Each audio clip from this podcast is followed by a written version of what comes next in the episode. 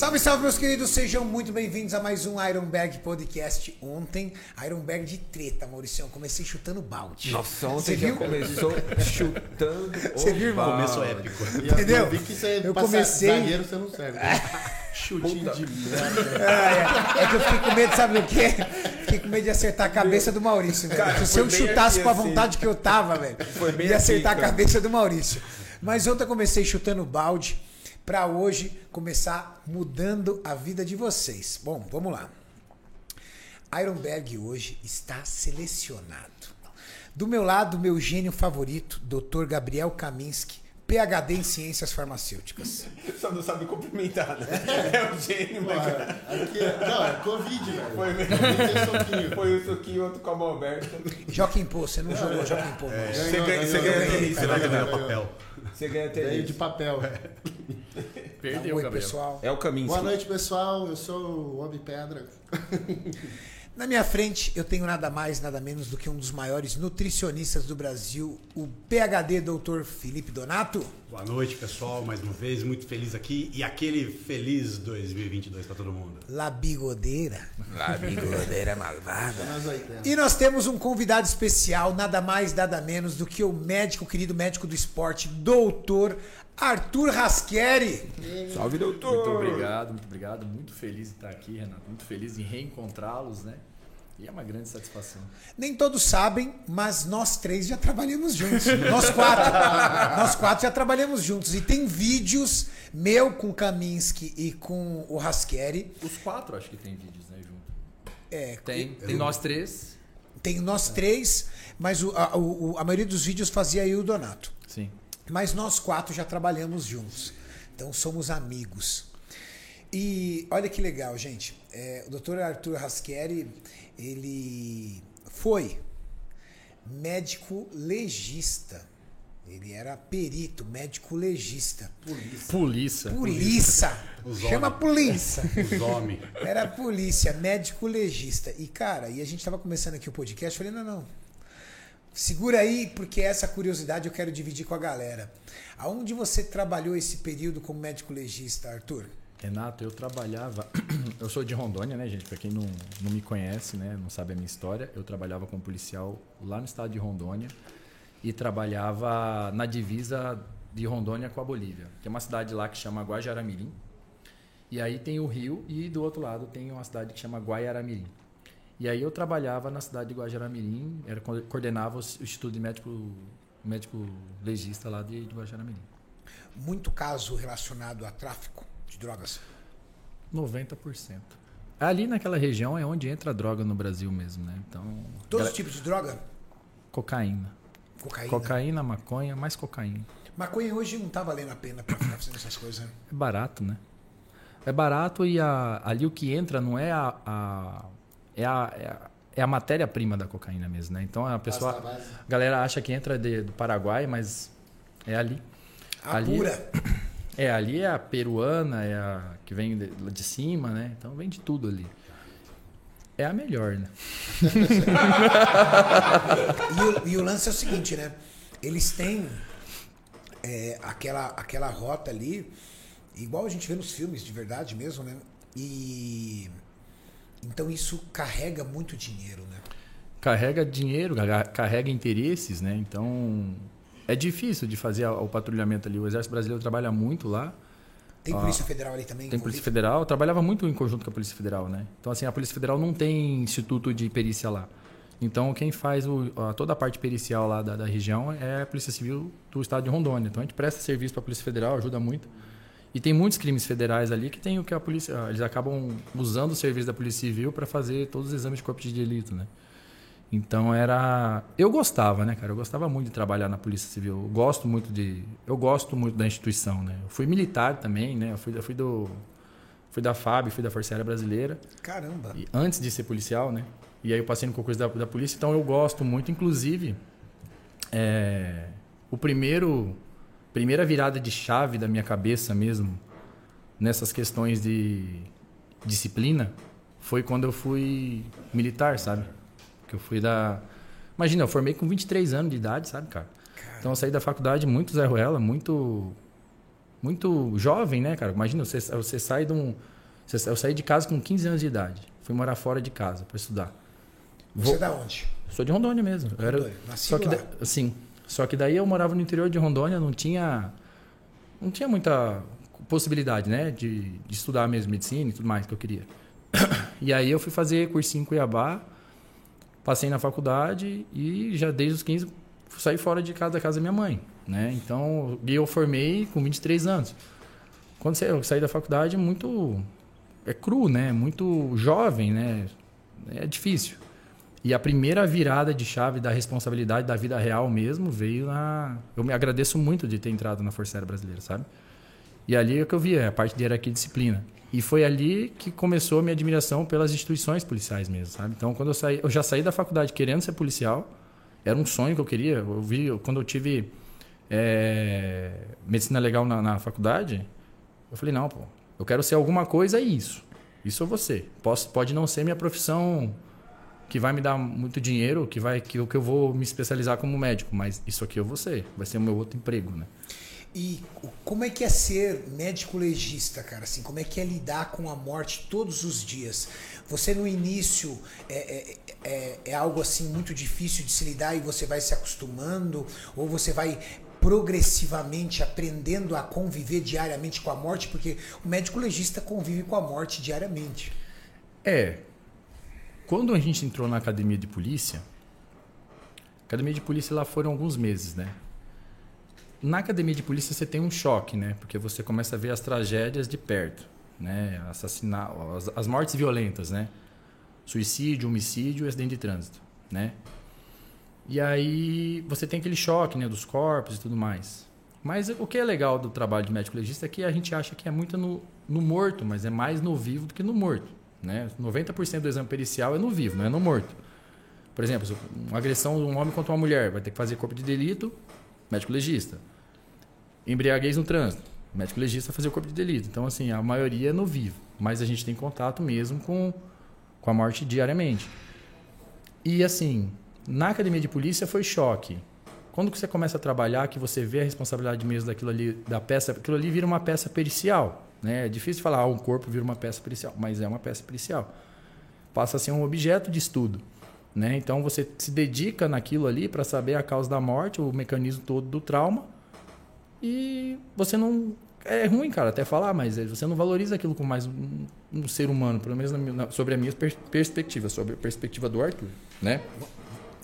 E aí você começa. eu- particularmente, fui ficando muito frio, muito. Já era meio egoísta, bastante.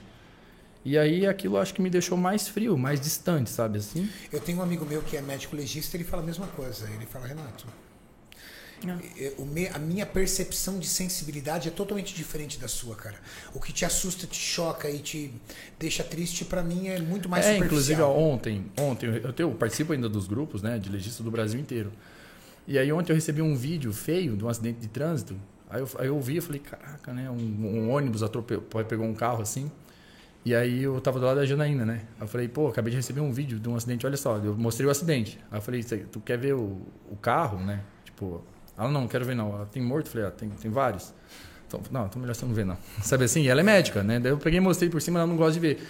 Mas a... Como médica. Como médica ainda, né? Assim, é, é, é ruim, né? De ver pessoas mortas, né? Mas pra mim é normal. Eu já fico pensando, ah, foi assim, foi isso que morreu, foi aquilo. Você tem um olhar técnico, enquanto as pessoas têm um olhar aterrorizado. É, por exemplo, um baleado. Quando a gente vê um baleado, eu já fico pensando, ah, foi esse, esse tiro que matou, esse aqui já estava morto, esse aqui. Sabe assim? A sequência. A, A gente sequência, já fica es- e desenhando a violência em si. É, da né? mesma maneira que, tipo assim, hoje na, na parte de esportiva ou na parte de nutrologia, eu olho um garoto, assim, eu- só de olhar o físico, acho que todo mundo aqui, né? Tu, tu olha assim e fala assim, não, esse aí tá com testosterona baixa, estrogênio tá alto. Sabe assim? Na, na- no legista também. Tu fala assim, ah, essa morte foi assim, foi assado. Você já vai tendo as suas conclusões. Mas muitas vezes não é, por isso que é importante a perícia, né? E você assim se recorda, só por curiosidade aqui, alguma participação que você teve, algum trabalho que você teve que solucionou um crime? Tipo, Teve, o seu teve, trabalho teve, diretamente teve. trouxe uma, uma leitura de um crime. Teve, teve. Teve um episódio. Posso contar? Claro, por favor. Te- Teve um, teve um Manda bala, episódio. doutor. Tamo aqui, aqui. Teve um episódio muito legal que teve um, um crime na, naquela região, né? E aquela região de, de Rondônia e, e Bolívia é de difícil acesso, né? Então, assim, já é difícil para ir de carro. Então, o crime aconteceu numa aldeia indígena, né? Então, para ter acesso, não tem acesso via aérea e também não tem acesso terrestre. Então, é só de barco, né? Então, vai do barco da cidade de Guajaramirim até aquela aldeia. O crime aconteceu basicamente, resumindo, um branco é, cometeu homicídio contra um, um indígena, né? E aí ele foi pego, ele foi preso e a- o- quando o- a população indígena ali encontrou o corpo do índio, ele tinha uma lesão na testa, né? Um buraco. E aí eles contavam que o rapaz tinha realmente executado ele, porque um tiro na testa foi executado, né? E começou uma guerra ali entre brancos e indígenas. Um ia lá, matava uma, matava outra. Começou aquela guerra toda, né? Caramba! E estava complicado aquilo, porque os índios eles paravam os brancos, aí pessoas que não tinham nada a ver com, com o problema sofriam as ameaças dos índios. E aí os brancos também atacavam os índios. Começou aquele, aquele problema todo e o governo do estado teve que intervir ali. E aí foi decidido. Por quê? O, o, o cara que matou, ele contava uma outra história. Ele não contava que executou, obviamente. Ele contava que tinha sido um acidente entre eles, entre a- eles eram amigos, inclusive. Ele falou que a arma tinha disparado e tinha acertado a cabeça dele. E aí ninguém acreditava, porque, pô, como é que uma arma vai disparar e o tiro vai estar na testa do cara? Isso aí foi executado, né? É muito mal contada a história, né?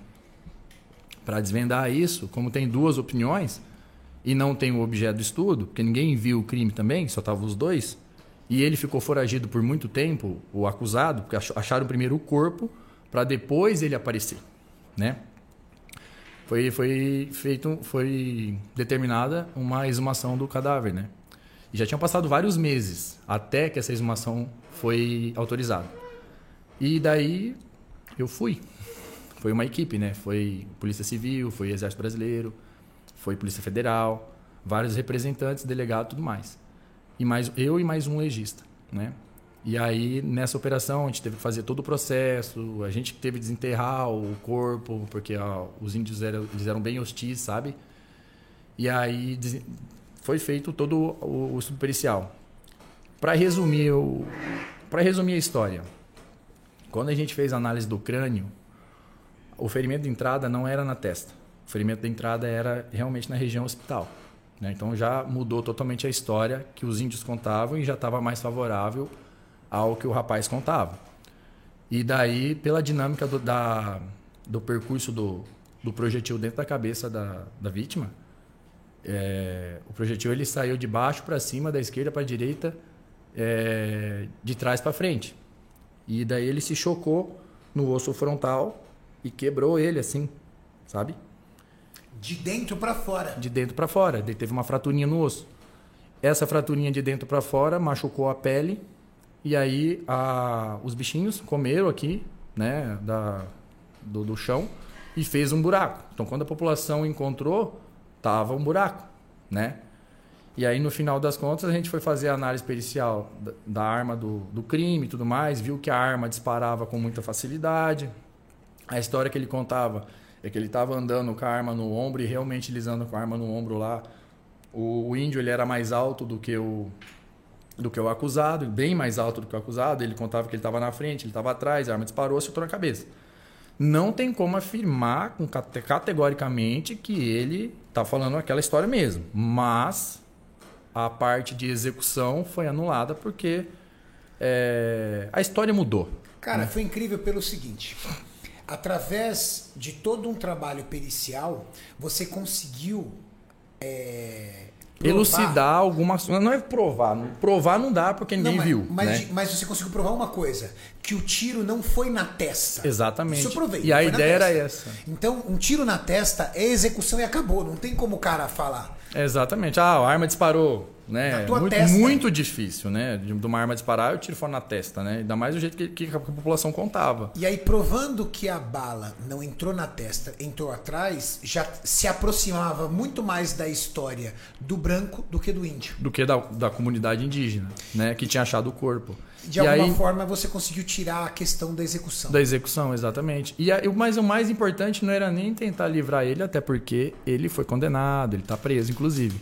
Mas acabar com a problemática, né? Da, porra, executou o índio. Aí começou aquela guerra entre índios e brancos ali naquela região. Acabou. Essa guerra cessou. Cessou, o cacique viu que ele, ele, pô, talvez pode ter sido realmente aquilo que ele estava contando, não foi uma execução. O grande problema era o fato de ele ter executado um índio, entendeu?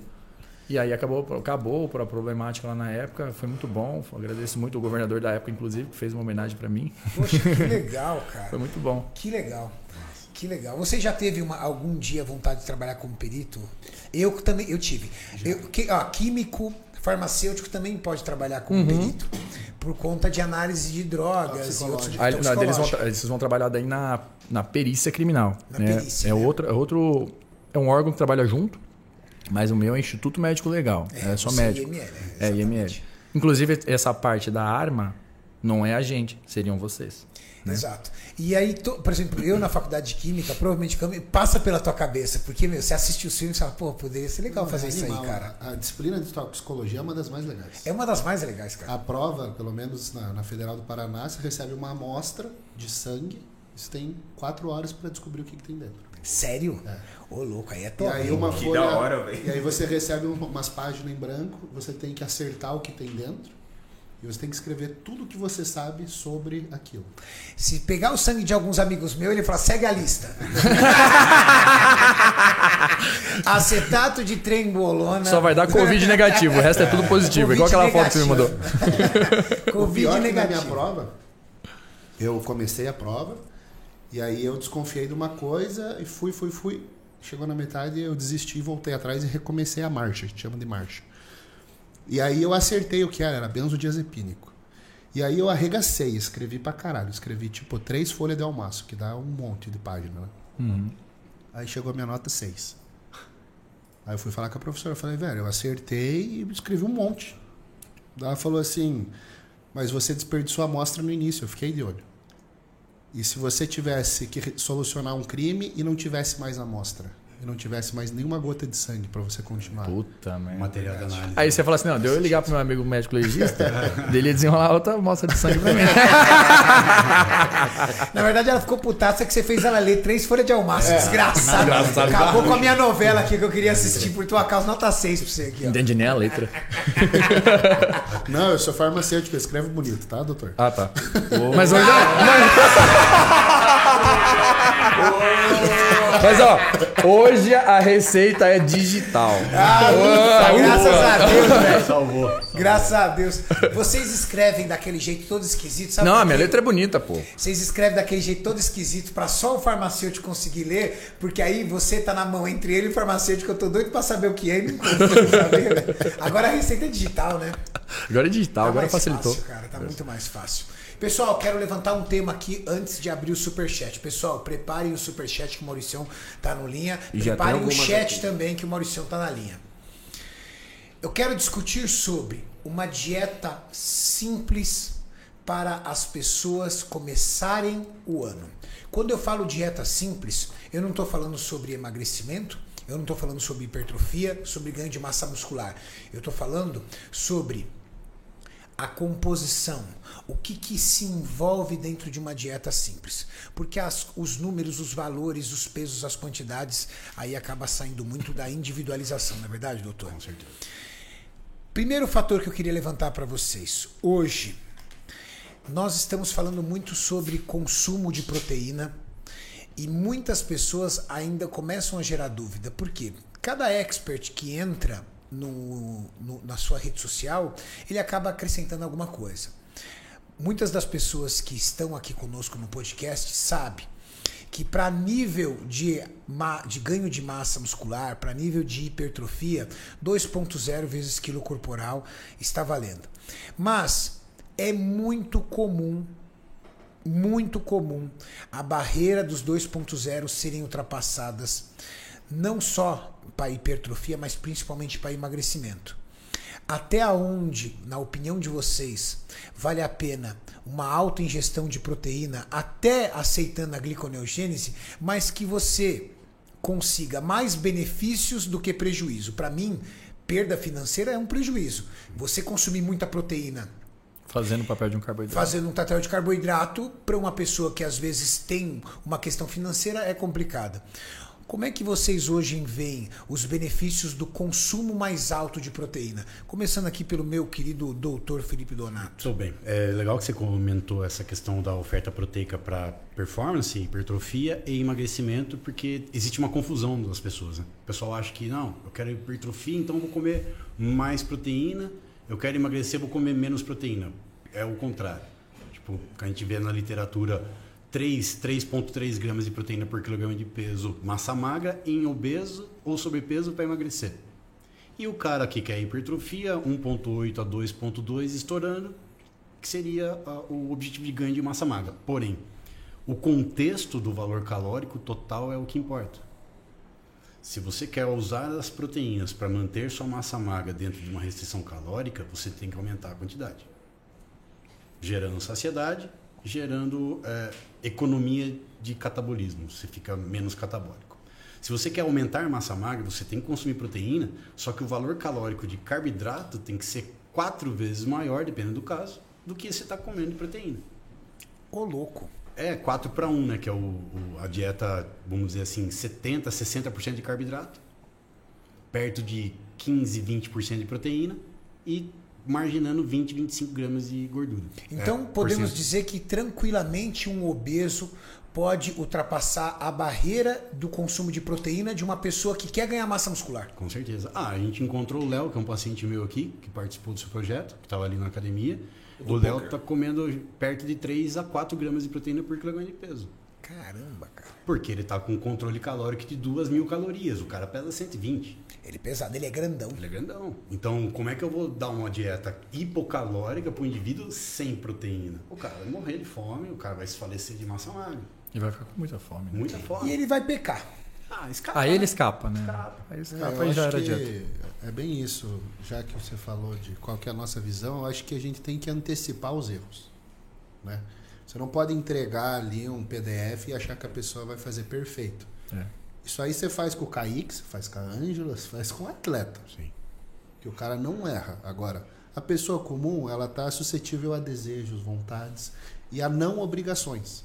Então, ela não tem um palco para subir, ela não tem. A menos que a pessoa. Ah, eu vou passar a lua de mel nas Maldivas. Aí, porra, essa aí faz 100%. Eu fiz certinho. Mas via de regra, a pessoa comum não. Então você já se antecipa, antecipa as cagadas, né? Então assim, ó, você sabe que a pessoa vai ter compulsão. Ela vai deslizar. Você já joga com mais proteína para o cara não ter fome. Ou vamos falar o contrário agora, vamos falar do ectomorfo. A gente nunca fala do ectomorfo. O cara tem uma puta dificuldade de ganhar peso. Você vai jogar 3 gramas de, de proteína por quilo, o cara não vai conseguir comer nada. Sobe. Ele não consegue empurrar comida, é muita saciedade. Vai olhar no relógio, puta, tá na hora de comer de novo. Não aguento não mais aguento mastigar. mais. Não aguento mais Então, aí, mastigar. um cara desse, você deixa a proteína mais baixa e vai jogar carboidrato, Carboidrato. vai jogar suco, vai jogar coisa que facilita a vida do cara. Então você tem que antecipar quem que é o teu paciente, fazer uma leitura. Vai, que, que, qual é a principal dificuldade dele? Como é que eu posso ajudar? Sim. E antecipar um pouco de cagada que ele vai fazer. Então você tem que trabalhar com a margem de segurança, não dá para ser exato. E a gente também vê muito avaliação dos exames laboratoriais, né? Então, assim, às vezes o cara tá lá comendo, ele tá conseguindo, não tá tendo essa saciedade toda, ele tá dentro do objetivo dele, ele acha que a quantidade de proteína tá boa, mas daí tu vai lá, olha os exames dele, a creatina tá um pouquinho mais alta, a ureia tá estourada e o cara bebe muita água, igual aquele paciente que a gente tem, né? É isso que eu ia falar, cara. Eu te- eu tenho um paciente que é em conjunto com o Felipe, né? Então, assim, o cara é bom de dieta, o cara faz tudo, usa esteroide comigo, Tem shape? tem um shape bonito, é né? Muito bom, muito bom. Doutor, Só que você daí fala, chegou num... esteroide comigo, os caras vão ficar malucos, velho. Os caras vão falar assim, amanhã eu tô no consultório desse cara. Mas foi, ó, ele, ele só veio. comigo, os dois tentam um do lado do outro. Mas conta a história direito. porque eu preparei. Aplicar. É, mas foi assim, foi o Felipe que fe- fe- fez todo um trabalho. Pô, o menino é muito bom de dieta, tem um físico muito bom, é incrível Ele mesmo. bateu na parede. Tipo, trabalhei com ele, hipertrofia, hipertrofia, melhorou o shape. Falei, Gabriel, bateu na parede, cara. Não consigo mais te ajudar porque. Né? E já é forte, pô, pesa 90 e poucos quilos, ele é forte. O moleque é chique, cara. É forte, tem um shape Shapeado. bom. Cara, ele tem um shape assim que se ele quiser competir, é- ele tá tendo essa ideia agora. Vai dar, vai dar. Caraca. E ele começou a usar esteroide tem pouquíssimo tempo, ele treina faz muitos anos.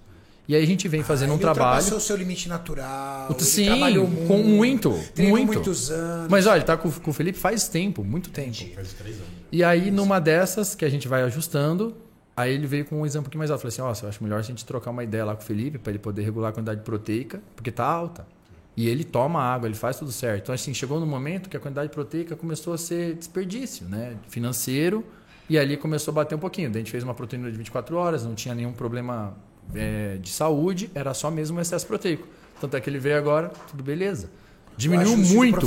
Dei um tapa na proteína, diminuí, ajustei. Eu falei pra ele que ele não ia perder massa magra. Não perdeu nada de massa magra, zero. Às vezes o cara fica até mais seco. Ficou, uma ficou, uma ficou, creatinina dá ficou. muita retenção. Ficou, ficou, ficou bem mais seco, com certeza. O físico bem mais bonito, né? E agora que vai voltar outros trabalhos de hipertrofia comendo mais. Cami, nos seus atletas, vamos falar em homens e depois eu pedi para você falar em mulheres, porque as mulheres andam cobrando muito a gente que a gente precisa ajudar mais elas. Né, Maurício? Elas pedem bastante. Tem bastante aqui no chat. tá? Exatamente. Meninas, vocês estão conosco hoje. Nos seus atletas, quando você vem para um trabalho de off-season, você estima uma quantidade de proteína por quilo corporal? Você vai para um cálculo científico? Ou por estarmos falando de fisiculturismo, você acaba saindo um pouco da base científica e trabalha mais no intuitivo? científica. Então eu sempre eu gosto de mirar em dois. Dois. é, Só que aí, né, você tem as particularidades da vida da pessoa. Então, assim, você mira em dois, dá tantos gramas. Vamos dividir por refeição. Vai ter uma refeição que vai ficar 60 gramas? Não. 60 de frango, por exemplo. Fica ridículo. Então, na verdade, depois que você tem um valor, uma estimativa de valor, você vai calcular com base nos alimentos que a pessoa vai usar e extrapola um pouco, desce um pouco. Mas assim, sempre minha linha de raciocínio é começa acertando a proteína, depois coloca a gordura, o resto complementa com carbo. É isso aí, sempre. E lógico, o pessoal se prende muito, tá falando com o Arthur disso essa semana. Em, tipo, pegar, jogar na fórmula, calcular a dieta e ter um preciosismo do cacete, assim. Ah, é 23. Quantas calorias É tem a minha barato, é dieta? 20. 2,5 passou aqui agora. Passou. É, Não, e mas não é aquela 41 coisa- gramas de proteína? Exatamente. Deu 39. Aí a galera fica. E a gente tava falando justamente isso. É, o pessoal que preza mais por isso, que é preciosismo nesse tipo. Numérico. Ai, mas do, do macarrão pro arroz dá uma diferença de 2% no carboidrato. Esses caras que ficam em cima disso são os caras que fura a dieta. Que menos faz a dieta. Menos tem É o que menos Por faz. que será? É verdade. É o cara que fica assim, ah, doutor, mas o esse aqui, ó, você colocou tantos por cento, mas na tabela brasileira de composição dos alimentos é tantos por cento. E, cara, o que as pessoas têm que entender é, quando, principalmente trabalhando em atleta, a primeira dieta é um chute. Você vai dar um chute, lógico, você tem um embasamento científico ali, Da TMB, né? é, Um contexto. Deu um chute, você estima qual que é o gasto da pessoa. E você vai acompanhar, e você vai ver em 30 dias. A previsão que eu tinha era de ganhar massa. Aconteceu ou não? O que, que eu vou reajustar a partir de agora? Então, não é um cálculo exato, mas é uma variação. E isso funciona tanto para dieta quanto para hormônio. Sim. Então, a pessoa. Você está em X. É 2X agora. Ou é 1.5X. E você vai fazendo esses ajustes. A gente estava falando no Correia semana passada. O Cris Aceto, por exemplo, ele fala assim: sal corta pela metade. Ele não fala sal 2 gramas, 3 gramas, 1,5 Diminui. gramas. Diminui, aumenta, dobra, corta. Porque ele quer que você trabalhe com o que você está acostumado. Com o que você tá fazendo. Tá, eu tô vendo o seu físico. O que você está acostumado tá assim, certo? Eu preciso deixar você mais seco, corta isso pela metade. Às vezes a metade do seu é o dobro do outro. Exato. Exatamente. E por isso a a questão do sal é tão individual, por exemplo. Porque as pessoas tomam quantidades diferentes de água por dia. Então, você tem que trabalhar exatamente com ah, dobra ou corte pela metade. Não dá para você colocar um número perfeito para essa pessoa, porque no dia a dia dela, a maioria das pessoas comuns nem anda com garrafa de água e nem controla quanta água bebe, sabe? O cara não sabe. Se pergunta quanta água você tomar, uns 10 copos. Ah, Não, daí o cara Ou fala pior, assim... não, bebo- eu tomo não. muita água, eu tomo duas dessas daqui, ó. De 500 Ou então você pergunta, você bebe uns 4 litros por dia? O cara, claro. Aí eu falo assim, não, então daqui a essa semana você mede. Agora o cara fala, pô, doutor, me bebi só um, cara. É difícil. Mas o, É. o que o Caminhascão falou, e até o Arthur, a gente trabalha faz tempo nisso, é esse feeling de retorno, né? Tipo, cada consulta, uma avaliação física, como é que foi aquele período da pessoa. Tem vezes que não conseguiu treinar direito, mas manteve a dieta. Então, realmente, para pessoas normais que a gente atende no consultório sem ser atleta, é muito disso. Agora, Uhum. quando entra atleta mesmo, um cara, tipo, né, muito mais específico, é muito mais fácil de ver o resultado em dias. Em dias, Em é. Você dias, consegue né? ver em dias, né? Dentro do trabalho de emagrecimento e a galera que está aqui acompanhando, eu acho que fica aqui o aprendizado nesse primeiro, nessa primeira rodada, que talvez a proteína seja o seu principal aliado.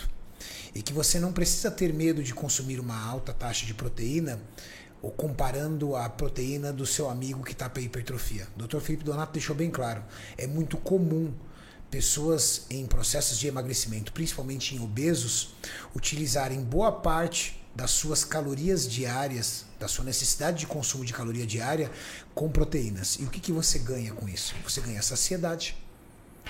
Você melhora até o seu processo de, de, de, de gasto calórico, porque a proteína é termodinâmica. Você tem é, uma facilidade muito grande de manter a sua fome controlada, porque o processo enzimático digestivo da proteína é muito mais complexo que o do carboidrato, por exemplo. Densidade calórica. A densidade calórica da proteína é muito menor do que a gordura. Nós estamos falando de menos da metade. Então, se você está emagrecendo, não tenha medo de consumir proteínas. As pessoas às vezes ficam só na salada, na salada e pegam um peitinho de frango assim. Exato. Claro, quanto maior a restrição calórica, mais rápido você vai atingir o objetivo. Mas isso é sustentável por quanto tempo? Segundo fator, e o risco que você corre de com- gerar compulsão e um dia acordar e atacar a geladeira, destruir tudo e perder um trabalho de dois, três dias. Ou terceiro, de se tornar uma pessoa insuportável. Então, o Kaminsky falou uma coisa muito concreta. Nós estamos falando de pessoas comuns que precisam aliar três pilares: qualidade de vida, certo? Vida social e profissional e a estética. Se essa coisa que bagunçar, meu amigo, você vai desanimar da estética e você não sai do lugar. Então você precisa fazer esse balanço. Você não é um atleta, você não vive disso. O atleta não, é a profissão dele, a vida dele, a cabeça dele é totalmente diferente. Então, cara, ele. Entendeu? Ele vai se bobear, fica até separado da mulher, se divorcia, não tem mulher nenhuma, mas ele vai cumprir o objetivo dele. Mas isso não vai significar que ele não vai ficar insuportável, ele fica. O atleta fica insuportável. Tem atleta em pré-contest que é doído, cara. Todo atleta em pré-contest já fica meio esquisito. Entendeu? O Arthur Rasqueri aqui é, é- é atleta de fisiculturismo. Já competiu Arnold Classic Caramba 4, velho. Tá pensando o quê? Ah, o top 2. é, top 2 Arnold Classic, velho. Tá pensando o quê? Ó, o meu coach. Não, e. e Daquela, da, daquele lá, o, o, o seu treinador era o Era o Kaminsky? Kaminsky, era o Kaminsky. Caraca, eu não sabia, e velho. nós só, só a gente não, trabalhava só junto. não Sim, ganhamos. bicho, ficou seco, ficou veio, feito uma caveira, Só velho. não ganhamos porque na altura dele tinha um cara chamado Zancanelli. Foi. Foi ele que ganhou. Exatamente. Você perdeu pro Zancanelli. Foi, foi. Ele chegou lá, a gente trabalhava junto, ele falou, Renato, perdi pro moleque de 19 anos. Eu falei, porra, 19 anos, daqui a pouco vem ele, o Zancanelli. Com o troféuzinho. Ele foi lá. Foi, foi. Foi lá. Ele chegou, pumba, botou o troféu. Pô, Renato, posso tirar uma foto com você? Tá tudo. Eu olhei e falei assim. Ô desgraça de moleque seco, seco, seco, sartório, todo cortado. Eu olhei e falei assim, meu moleque seco, seco. Aí eu ainda falei ainda para um colega meu que tava junto, falei assim, meu, esse moleque ainda vai ser um baita atleta. Olha hoje o Gabriel Zancanelli, hein, cara. Sim, sim. Isso foi 2018, hein? Cara, um dos melhores atletas Classic Physique do mundo. Do mundo, né? Você tá maluco, com 24 anos, tá? E na época eu fiquei, puto, o moleque tem 19 anos. Porra! Agora você fica até orgulhoso, pô. Claro. Perdi foi pro Zancanelli. perdi pro Zancanelli. Caramba, mano, perdeu só pro Zancanelli, pô, caramba. Mas uma coisa que você falou também, só para pegar um gancho, que, a, que o paciente o- o- a pessoa comum tem a cabeça um pouco diferente da cabeça do atleta e realmente tem, né? Eu acho que acredito que a gente tem muita cabeça de atleta, você também, né? Então assim, a gente tem muita cabeça de atleta. Mas como o que, que eu observo muito no consultório, sabe, Renato? Isso eu observo muito, até em consulta online. De tipo assim, o cara começou a fazer. Aí ele, ele sofre um pouco, pá, que negócio de fazer dieta é ruim, e é ruim a restrição. Mas é a partir do momento que ele vai conseguindo ter o controle do prazer, comer é um prazer, é um baita prazer, né? Ele vai tendo o controle do prazer. Aquilo que o Gabriel sempre fala, né? Aquela escolha, né? Do que do prazer que eu quero agora, vezes o prazer que eu mais quero. Não, o prazer que eu quero agora é comer uma besteirinha. Prazer que eu mais quero um físico legal. Ele vai tendo essa administração de prazeres, vai tendo essa administração de prazeres, em busca do prazer legal. Isso vai virando um mindset na cabeça do cara tão grande que ele começa a controlar os outros prazeres das outras áreas da vida dele. E eu acho interessante uma outra coisa também, doutor. Eu acho quando o cara também aprende que aquilo vai ser a realidade dele e ele começa a brincar com os alimentos. Aí ele já faz um escondidinho de, de, de Sim. mandioca com a carne, ele já faz um arroz mais ali elaborado, ele pica um frango com, com tomate, cebola, e aí ele começa a descobrir o seguinte, cara, eu tenho que dedicar um pouco do meu tempo Pra para ter mais carinho na minha comida e isso vai me trazer benefício no sabor. Exatamente. Ah, eu lembro quando eu vi Like a Machine correr grelhando os legumes. Sabe, tipo assim. Dava vontade de comer a comida dele. Dava vontade. É, exato, é. meu, Até se hoje. Competir amigo. É porque a pessoa fala, né? Ah, comer comida de dieta é ruim. Não, não é ruim, pô. É ruim se depende tu da fizer dieta. ruim. É. Sim. Né? É que assim, eu, na minha cabeçona de atleta, cara, se der qualquer coisa pra comer, eu como, né, Gabriel? Não, o É qualquer Arthur, coisa. olha, eu vou contar porque é nojento. Conta. É nojento. Quando a gente tava em preparação, ele, che- ele vinha pra São Paulo, a gente vinha pra São Paulo porque a gente trabalhava junto. E aí a gente se encontrava, ele tinha uma marmitinha ali. Puta, eu lembro. Cara, ele tinha uns sacolé de frango, velho. Ai, eu lembro, Que velho. ele fazia um frango desfiado e enfiava Congelado, naqueles pacotinhos de plástico de comida. E ele fazia. Ele, ele enrolava assim, ó. Eu lembro, velho. Era uns sacolézinho de frango, tipo umas garrafinhas assim, ó. E aí ele tinha Mas lá- cabia, mas cabia. Cabia. Eu vinha com todas as minhas marmitas de Rondônia pra não correr o risco de eu sair da dieta aqui em São Paulo. Se eu chegava na sexta lembro, e ia embora na segunda-feira, então, tipo lá, tinha 20 marmitas. A gente ia em feira, ele, ele abrindo aquele saco lá, eu assim, mano, você não vai comer isso, velho. Comia. Pronto, Eu comia. achava muito nojento. É tipo assim, perder, perder, perdi totalmente o apreço pelo, pelo, pelo prazer. Aquilo ali era fonte de caloria e pronto, tinha que comer e já era. Não, o- né? Mas não é necessário, né, cara? O que eu percebo, assim, de trabalhar, principalmente no ano passado, eu tive dois cases de sucesso, assim, de, de um ano. Consegui segurar o cara um ano fazendo dieta e treino. Dois caras em especial. E o que o Arthur falou dessa mudança do mindset de, de tempo, né, cara? No começo é doído, os dois, três primeiros meses é complicado. Aí o cara percebe que aquilo tá fazendo bem pra ele, que aquilo tá reverberando positivamente na família dele, que o treino dele tá rendendo. O emprego. O emprego, todo mundo fala, pô, o que você tá melhorando, o que você tá fazendo. Exato. Então, pô, você muda o meio, né, cara? Muda. É, o meio. eu atendi um paciente semana passada, só, só dar um, um parênteses, que ele, obeso, mórbido, né? Ele pesava 140 quilos. Aí começou a fazer dieta e tal, fazer a parte metabólica, hormonal, começando a arrumar tudo, perdeu bastante peso. E aí essa chave nele virou, sabe? Então ele conseguiu fazer o controle dos prazeres. Ele viu que ele era bom na- em várias áreas e falou assim: Pô, Arthur, eu tô muito feliz, cara. Eu tô ganhando cinco vezes mais no meu trabalho. Eu falei, mas como assim, cara? Ele falou assim: Não, eu trabalho para uma empresa que presta serviço para outras empresas. Só que daí eu comecei a ser mais produtivo. Uma empresa que a gente presta serviço me contratou também. Então, aquela disposição que ele pe- pegou para fazer dieta, levou para atividade física, que levou para o emprego dele, que está trazendo é, benefícios no próprio relacionamento, que a mulher dele também começou a fazer dieta, viu a evolução dele. É um negócio que é maravilhoso. Assim. Né? Então, mas é doído. O processo é doloroso. Né? Então, tipo, aquele negócio, aquela uma, eu uma, vi uma frase esse tempo atrás na internet que eu gravei para minha vida, que é assim, ó, só vive o propósito quem suporta o processo. Caramba, e é que verdade. frase legal. Só vive o propósito quem suporta o processo. E é em tudo, né? É o processo da dieta, é o processo, por exemplo, o cara quer passar num concurso público, é um processo. Tem que estudar. Ah, eu quero um casamento legal. Ah, beleza, tu consegue ficar no rolê, ter um casamento legal? Não dá, é o processo, né, cara? Então, assim, só só vive o propósito quem suporta o processo, né? Sobrevive. E as mulheres, Gabriel Kaminski? Como você conduz a taxa proteica daquelas meninas da biquíni que você deixa todas magrinhas, todas bem alinhadas ali, perfeitinhas, como as mulheres gostariam de ser? Cara, proteína. É a mesma coisa. As mulheres reclamam que a gente não fala pra elas, mas é- é- o assunto é o mesmo. Só que assim, mulher tem uns problemas a mais, assim, na vida. Esclarece pra elas. Esclarece pra elas. É, por exemplo, o ciclo menstrual. Então, com mulher, você acaba trabalhando com mais proteína ainda do que com homem. Pelo menos eu faço isso, porque eu sei que elas vão ter compulsão. É muito comum a menina, e às vezes atleta tem compulsão com comida de dieta. Bioquimicamente falando, por que as mulheres em ciclos pré-menstruais ficam loucas por doce? Existe uma explicação ou isso é, é meramente folclórico? Não, existe, existe, mas é a, é a flutuação hormonal. Porque assim, o homem é muito estável, né, cara? Tipo assim. isso é- é Porque sempre- flutua tudo, não flutua Quem é só. casado sabe muito bem essa frase que você está falando. É Que o homem é mais estável. Não, os hormônios eles, eles é, ditam o nosso humor, tá? Então, por exemplo, quando a gente tentou se- colocar um T3 para você se preparar, você sentiu uma bosta. Puta que pariu, velho. Não deu, não deu. Por quê? Porque todos os hormônios eles têm é, papel muito importante na questão do humor, todos. E quando a gente fala de hormônio sexual, principalmente.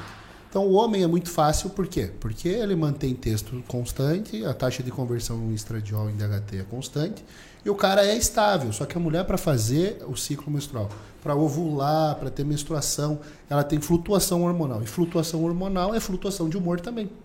Então, quando você tem flutuação de humor, tem dia que está no céu, tem dia que está no inferno. Quando está no inferno, qual que é o maior problema?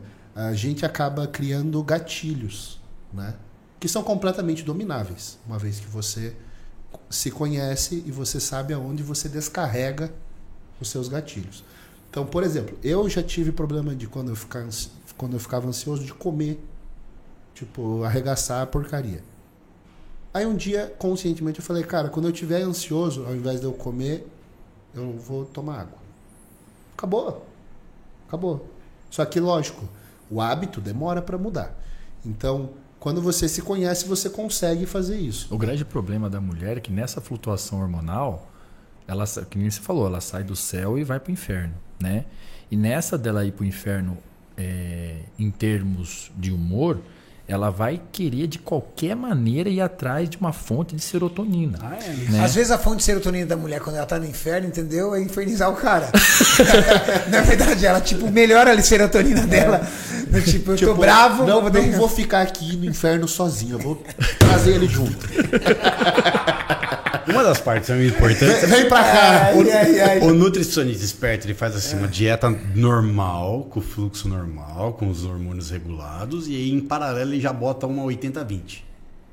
Sim. A dieta da TPM. É, porque eu mantenho proteína, 20% do valor calórico eu jogo ali um, um chocolatinho, né? Aí tiro gordura e carbo de uma refeição para botar o chocolate e a proteína. E aí você passa um pano, passou, ela gostou e foi embora. Ou seja, temos aí a dieta da TPM. Tem, essa, tem a dieta.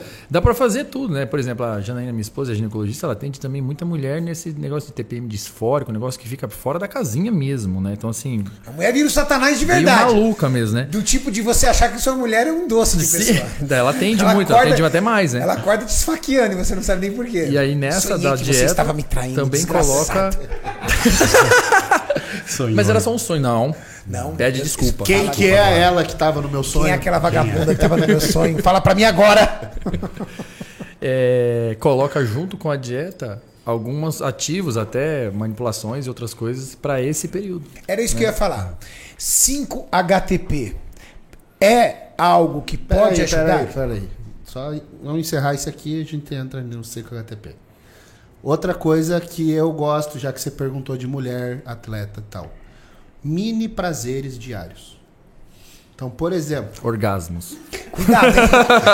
O cara que trabalha o dia inteiro ele vai ficar preocupado com esse cara. Esse cara vai indicar pra minha mulher minis prazeres diários e eu trabalhando o dia inteiro. O cara vai desgraçar com a minha vida agora. Lá vai ele com a cabeça enfeitada. Mas a mulher dele tá num bom humor que ele não tá entendendo por quê. O segredo da tua mulher é porque ela tem mini prazeres diários, entendeu? É e esses mini careca, prazeres não faz parte de você. pessoal, a gente tá falando de Que desgraça, velho. É aquela Lá oportunidade. vai ele. É a oportunidade. O baixinho careca que passa, ela agarra. Não, baixinho careca e cadeirudo. É o baixinho cadeirudo. São os mini prazeres. Não é de vibrador que eu vou falar. É uma solução. Mas, mas na dieta, por exemplo, É uma solução. É um amigo meu, é sério, tem um amigo meu que eu, eu encontrei ele tem um tempo atrás, né, ele chateadão. Falei, o que, que foi? Ele falou, pô, Renato, não acredito. É sério isso, tá? Um amigo meu, da área da fábrica, da área da indústria, não é do fitness, então não precisa pensar em ninguém. Aí eu, eu conversando com ele, ele falou assim, pô, Renato, eu tô chateadão. Fui almoçar com ele, ele falou assim, o que, que foi? Cara, eu encontrei um vibrador na gaveta do closet da minha mulher. ele tava chateado. Ah, não, chateadaço ele tava. Aí ele falou, porra, mano, minha mulher usa um vibrador, eu não tinha ideia. Aí, cara, eu falei assim, porra, vou salvar a vida desse cara, né? Aí eu coloquei lá no Google, né? É, quantas mulheres usam vibrador escondido? Cara, quase todas as mulheres usam vibrador escondido. Aí eu falei pra ele, É, porque em tá público é meio feio também, né? Não. Escondido do marido, né? Aí, aí mostrei pra ele e tudo tal, né? Ele, no ônibus. Aí ele falou assim pra mim, Renato, mas sabe que eu tô chateado? Eu não tô chateado de ela usar vibrador. Mano, e se ele ficar vendo, se ele estiver vendo isso? Ah, não sabe quem é. Não, mas não sabe quem Não é. falou não sabe Nossa, mas é, ele vai me xingar é. demais, velho. Nossa, agora que eu esqueci que ele me segue, velho. Nossa, tomara que você não veja isso. Não é você, tá? É um alto amigo meu. É, Ele mora na Suíça. Ele mora na Suíça. Da fábrica da Suíça. Aí ele chegou e falou assim: Swiss Park. Renato, mas eu não, eu não tô chateado por ela usar um, vibrador do Swiss Park, foi foda. Não. É, eu tô chateado porque o vibrador transa mais do que eu. Ou seja, o cara quer chegar junto na mina. Não. Ah, mas é questão de conversar, né? E o acesso é frescura. mais fácil pelo vibrador, não com ele. É Ele, caraca, velho, o vibrador transa mais do que eu. Que É, mas ele também não sabe, né? Quantas vezes ela usa esse vibrador e também. ah, É, eu, eu- eu não quis perguntar se tava meio gasto. Achei essa pergunta meio Não, ó, imprópria. tem que perguntar pra ele Todo assim, ó. desgraçado o vibrador. Do lado do vibrador tinha bateria reserva? Aí você mede o nível de uso. Ela tinha três carregadores, duas baterias reserva. Meu amigo, não vai sobrar pra você. Ela precisa de máximos prazeres diários, não é mínimos. Mas Quais são os então, mínimos prazeres diários aí que você dá pras mulheres, seu ordinário? Pasta de amendoim com whey, cara. Puta que pariu. Se for da Dr. Dr. Peanut, meu. Deus do céu. Então, Se for da assim, Dr. Peanut. Um pós-treino, um docinho de preferência. Um pouquinho doce de leite junto com whey, uma banana. Ah, tem paciente Sabe? que gosta até da própria pasta de amendoim de pré-treino, né? Sim, sim, eu acho excelente gordura pré-treino. Gordura, né? Porque eu sou um cara que tem um problema com insulina. Então, se eu como algum carbo Fica meio down. perto, eu fico down. Então, eu gosto de proteína, com gordura pré-treino, por exemplo. Pronto. Então, esses mini prazeres da dieta, assim, ah, colocar um- Somados na quantidade de calorias de consumo, né? Isso é importante a galera Sim, entender, né, lógico. doutor? você tem a quantidade de caloria que você tem e você divide ela de forma que você tem uma dieta que não é monótona, né? E outra, quando você usa essas coisinhas, tipo a ceia, a última refeição da pessoa é uma pasta de amendoim. A Angela usava isso. Eu não sei se ela continua usando, mas ela usava pasta de amendoim, é, iogurte e whey protein. Sim, Na a gente mesma chamava refeição? essa É refeição. refeição de proteína e gordura ali. Uma sobremesa gostosa. O Vanderlei chamava essa refeição de pós-sexo. Ele falou, Pós-sexo? faz um pós-sexo pra nós. Era isso aí. Então, se, se você sabe que você vai ter aquela refeição, surgiu vontade ao longo do dia, muitas pessoas conseguem se controlar porque sei, não, mas mais tarde eu vou comer. Ou às vezes você tem um pós-treino gostoso, A pessoa fica até desejando, não. É, mais tem aquela sim, refeição, tem aquela refeição. a pessoa se controla mais porque não é aquela coisa assim, eu nunca vou poder. É. Entendeu? Aí, por exemplo, você tem um pós-treino gostoso. Às vezes a pessoa tá desanimada e fala assim: Puta, mas se eu não treinar, não tem pós-treino. Porra, eu vou treinar só Vou por causa treinar do só por causa do pós-treino. pós-treino. Boa dica para as mulheres. Tá aí, mulheres. Dr. Gabriel Kaminski deu uma bela dica para você. Introduzir numa pequena proporção alimentos que provavelmente têm uma alta densidade calórica, mas que tem muita palatividade e que vai te trazer prazer e que vai te induzir a treinar, ó, um pós-treino. Pós-treino só acontece se você treinar. Ou que vai te segurar na dieta porque você prevê nas refeições futuras essa esse presentinho. Doutor, Doutor Donato, esse tipo de presentinho é muito importante que a pessoa lembre que ela tem que somar nas calorias. Porque se ela não somar nas calorias, esse presentinho pode se transformar num superávit calórico. É é legal que quando a gente trabalha no consultório hoje, a gente está vendo que é muito mais importante você ensinar a pessoa a ter autonomia nutricional do que mandá-la comer. Então, cara, você tem essa refeição aqui, eu dou duas ou três ou quatro opções da mesma refeição para ela trocar os alimentos. Então, é uma dieta flexível, qualitativa. Então, já começa assim. E ela fala, poxa, mas posso comer pão, posso comer tapioca, posso comer rapidez, posso comer batata inglesa no café da manhã, desde que cada um tenha as suas quantidades. Aí eu falo, no seu almoço, se você quiser uma fruta após almoço, eu posso diminuir um pouco o carboidrato da sua refeição para encaixar banana com canela depois. Ou se você quer um chocolate, então eu tiro um pouco o azeite da sua salada e tiro o carboidrato do prato para encaixar um chocolate que tenha 15 gramas de gordura na, na porção. Então, assim, é possível ensinar a pessoa a comer. Só que a galera não acredita no processo. Exato, que eu A acabei de galera falar. não acredita. Então, você tem que Ela pagar... o- quer saber o que está por trás do processo mágico. A droga, os negócios, alguma coisa. Acha Ela- que, ela acha, não- acha que é alguma eu vou entrar coisa. nisso agora. que ela é o não dá o- aguenta, ela fala assim, mas cara, é isso que eu tenho que fazer? É, porque a fisiologia corporal sua vai mudar fazendo isso por um tempo específico. Então, quem é o dono do efeito final é o tempo. O tempo é o dono do efeito final, porque Exato. quanto tempo você consegue manter aquilo pro teu corpo mudar? É que a gente falou, né, Gabriel? Quem Agora vamos suporta. abrir aqui uma pergunta. E essa Peraí. pergunta começa. Ô Renato, antes de mais nada, Dr. Paulo Musi tá assistindo a gente. Acabou de mandar um. Opa! Nosso Paulão. líder querido, Dr. Paulo Musi. Que saudade de ter o nosso âncora aqui no podcast. Que saudade de ter o nosso mestre, professor querido aqui. Você sabe, essa casa aqui é sua, esse lugar aqui é cativo seu sempre. Por favor, abrilhante-nos com a sua com seu retorno aqui. Dr. Paulo Musi no mês de outubro e novembro teve muitos compromissos. Então, por isso que a gente não conseguiu aqui trabalhar com ele, porque ele tinha muitos compromissos. Dezembro, Paulo Musi estava lá na Europa, representando os experts brasileiros em palestras, mas já fiquei sabendo, ele já conversou comigo aqui em janeiro, de volta. Paulo Musi, que a galera ama demais. Pessoal do chat, um salve especial aqui. Mandem um salve aqui especial pro nosso mestre Paulo Musi. E ele mandou assim: respeito o moço, patente alta, bigode grosso. Hein? É só patente alta que pode usar bigode. O Paulão sabe disso, Eu né? lembro da época que eu era moleque, quando descia o cara da rota, era a boina de lado com bigode grosso. Bigode Aí, grosso. velho, tinha que ficar quietinho. E o Vander Borges, o Vander, mandou aqui que ele tá assistindo, que vocês comentaram das coisas. Ele falou: o que, o que, que vai ter de cara agora que vai olhar a gaveta da patroa e vai ter um extintor de incêndio? Isso é foda. Eu sabia que tava meio largo o jogo.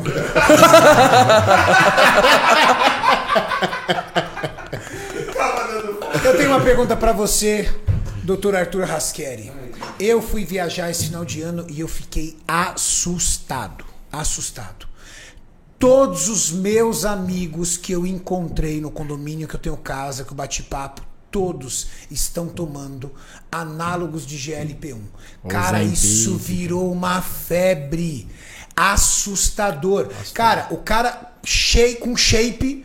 Ah, por que eu tô tomando? Pra não ter Pra não fome. sair da dieta. Pra não sair da dieta. O cara gordo, porque eu tô tomando? Preciso emagrecer. O cara com barriga, preciso perder essa barriga. O cara sem barriga, ah, eu tô tomando porque com isso eu tiro a minha insanidade. Cara, os análogos de LP1 estão literalmente viralizados. Eu nunca vi um medicamento tão viralizado como está agora.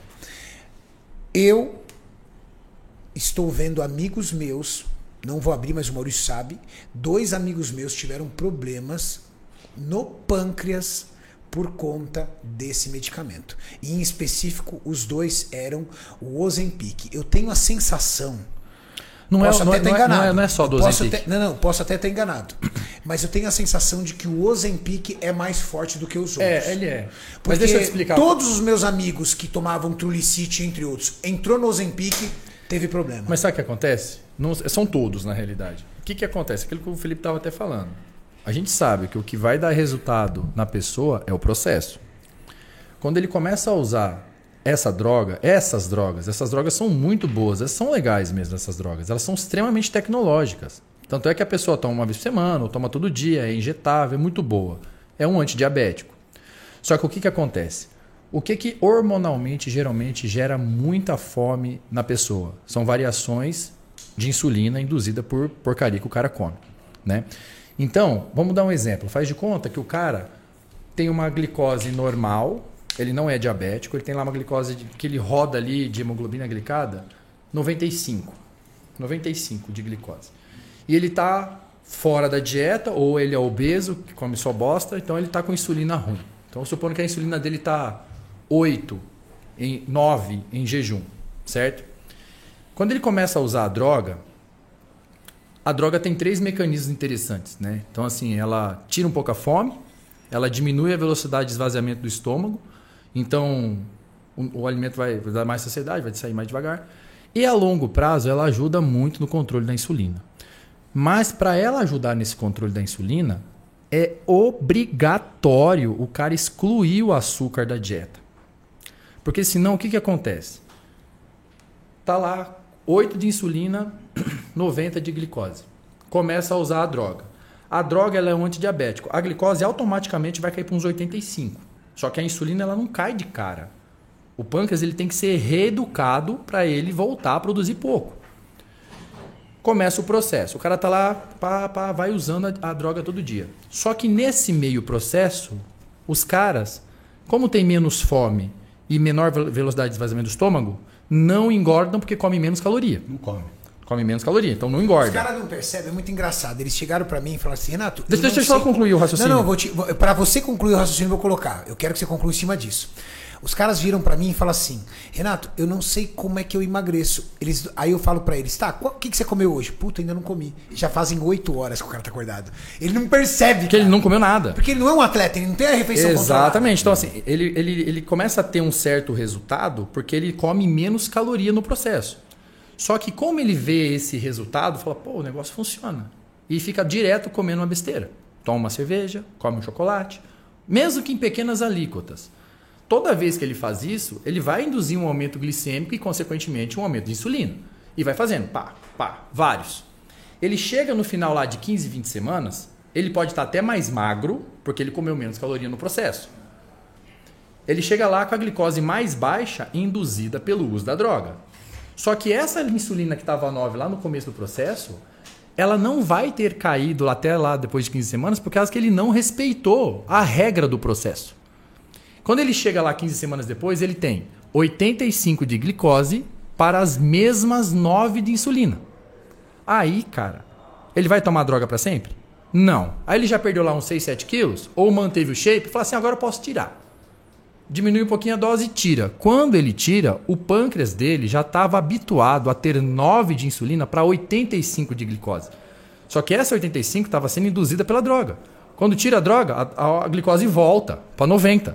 Só que daí aquela resistência que estava 9 não vai ficar 9, vai para 15. Aí piora tudo. Ou seja, ela passa a deixar de ser um antidiabético e passa a exercer uma função diabetogênica. Tá entendendo? Meu Deus, que perigo. É e você sabe que to- e olha como isso vai de encontro ao que você tá falando, porque todos os meus amigos, o Maurício até riu aqui pra mim, falam assim: "Puta, cara, só dá vontade de comer doce". Exato!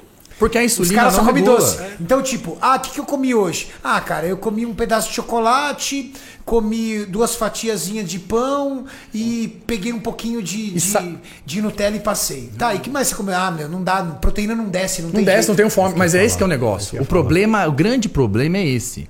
O cara consegue, consegue emagrecer porque come menos caloria. E aí ele se dá o luxo de comer porcaria. Mas sabe como que eu Entendeu? E aí ele fala, pô, o negócio, o negócio é fantástico. Eu tô comendo chocolate, tô emagrecendo. Como que o Tá nutricionista entendendo? mimetiza o efeito do fármaco? Eu não posso passar fármaco. Eu não, não sou médico. Então, como é que eu vou segurar a, a fome do indivíduo? A gente estava falando de proteína até agora. Quando você come proteína, tipo proteínas de digestibilidade mais lenta, quando você passa pelo estômago e o intestino, o intestino ele lentifica o processo para você digerir aquela proteína. GLP-1. O GLP-1 bate no sistema nervoso central e fala assim, ó, diminui a fome. Então, a ingestão correta, acertada de proteína, tem um efeito similar ao fármaco. E de maneira regular, se o cara faz isso várias vezes no dia, ele não vai ter a fome. Exato. O problema é que o cara não quer fazer o processo, entendeu? É que eu Ou costumo dizer seja, para até para os análogos de GLP-1 há um processo. Então, mas ó, o, o que, que eu falo? processo é não consumir carboidrato e manter uma boa taxa proteica. não, pode comer carboidrato, mas carboidrato de, ba- de, de baixo índice glicêmico. É o que eu falo para meus pacientes: o negócio tira a fome, o negócio diminui a velocidade de esvaziamento gástrico. O que, que ele é então? Ele é um baita mecanismo que te ajuda a conseguir fazer o processo. Mas o que vai te dar resultado é o processo, não é a droga. E Né? o que vai fazer Cacete, você. Que legal, hein? Que podcast fera. O que, que vai fazer você manter o resultado é a mudança de mentalidade. Mentalidade. É. Que a canetinha pode ter te ensinado Exato. a comer certo. Exato. Agora, o cara que aposta na caneta, o dia que tem que tirar, se você. e Isso é um negócio que eu E, sempre e- falo. e tá um ciclo louco, sabe? Porque tem- meus amigos estão assim, o Maurício sabe, da Rocha. Ele fica três meses, aí começa a dar BO. Ele começa a ter enjoo, náusea e diarreia. Porque ele vai Opa. aumentando tanto, ele vai aumentando tanto. Não, não, aí ele corta. Ele fica com medo, né? Porque o cara, quem tem biroco, tem medo, né? Aí ele, puta merda, velho. Aí o cara me liga e fala, ô seu desgraçado, você vai acabar com o teu pâncreas, para com isso. Aí ele corta. Aí ele corta, passa dois meizinho, um mês e meio. Aí ele fala, recupera tudo. mas- Caceta e ele que eu vai, vou e, ó, e sabe qual é o caminho." problema? Ele vai piorando cada vez mais a resistência insulínica dele. Vai ficar cada vez mais difícil dele conseguir voltar. E ele volta cada vez mais com mais doses. Aí um mês e meio depois ele volta, Volta, pro negócio. é. E vrau, vrau, Mas é uma pena, sabe por quê? Porque é uma baita droga. Sabe assim? É um baita remédio. É um baita remédio. Só que daí se usa demasiado, cara, vai acabar, sabe assim. O problema não é o remédio. O problema é o cara. Mas sabe qual que é o grande problema? Em partes é o prescritor que não deixa claro. Isso, cara, não deixa claro. Ele tem que deixar claro. Paciente que Sabe usa quem é o prescritor? é o médico. Não. É o Google, É é o- o, é. amigo. É. Essa é a desgrama. Mas também Eu tem o médico, né? Tem, mas vou te falar que esse, todos os meus amigos estão tomando por conta própria. Acredito. Porque um tomou, deu resultado. Ou tem um amigo meu que eu tô achando, que ele, ele, ele se intitula coach do Ozempic. Pra zoar, entendeu? Ah, pô, você tá, ah, você tá engordando? Porque você não conhece o Ozempic, desgraça. Anota esse negócio aí. Você vai tomar assim, assim, assado. Meu pai amado. Mas tá assim essa droga. Mas, ó, Porque ela não tem receituário. Não tem receituário. Você compra na- no- direto. É. Como é que. Vocês talvez não sejam da, gera, da geração dos. é, da época. do Claro que sou. Desobese, Então, dualide. cara, e- na época que isso era tranquilo Mazindol. de comprar, tava assim. Aí por isso que virou uma baita de uma restrição. Porque virou uma bagunça. Você dava pra cartela pros amigos, assim, ó. Mas Pô, é você tá que a muito gente gordo, toma já isso aqui, ó. falou aqui. A Organização Mundial da Saúde, volta e meia, tem que puxar a orelha do Brasil. Então, É. as anfetaminas foi a Organização Mundial da Saúde que falou: o Brasil está consumindo demais. Aí depois veio os, os antidepressivos. Aí o cara tomava fluoxetina para fazer dieta. Aí veio a Organização Mundial da Saúde, deu outra comida de rabo aqui. Aí agora vai ser essa vez aí.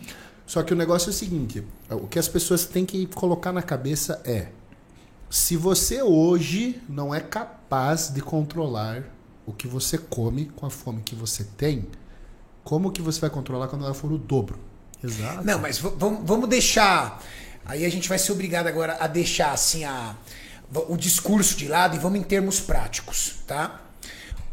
O pessoal que está assistindo a gente aqui, ele quer botar o shape, ele quer alguma coisa e ele tá ouvindo falar dos análogos de LP1 e ele espera da gente uma informação concreta e coerente para pensar nisso.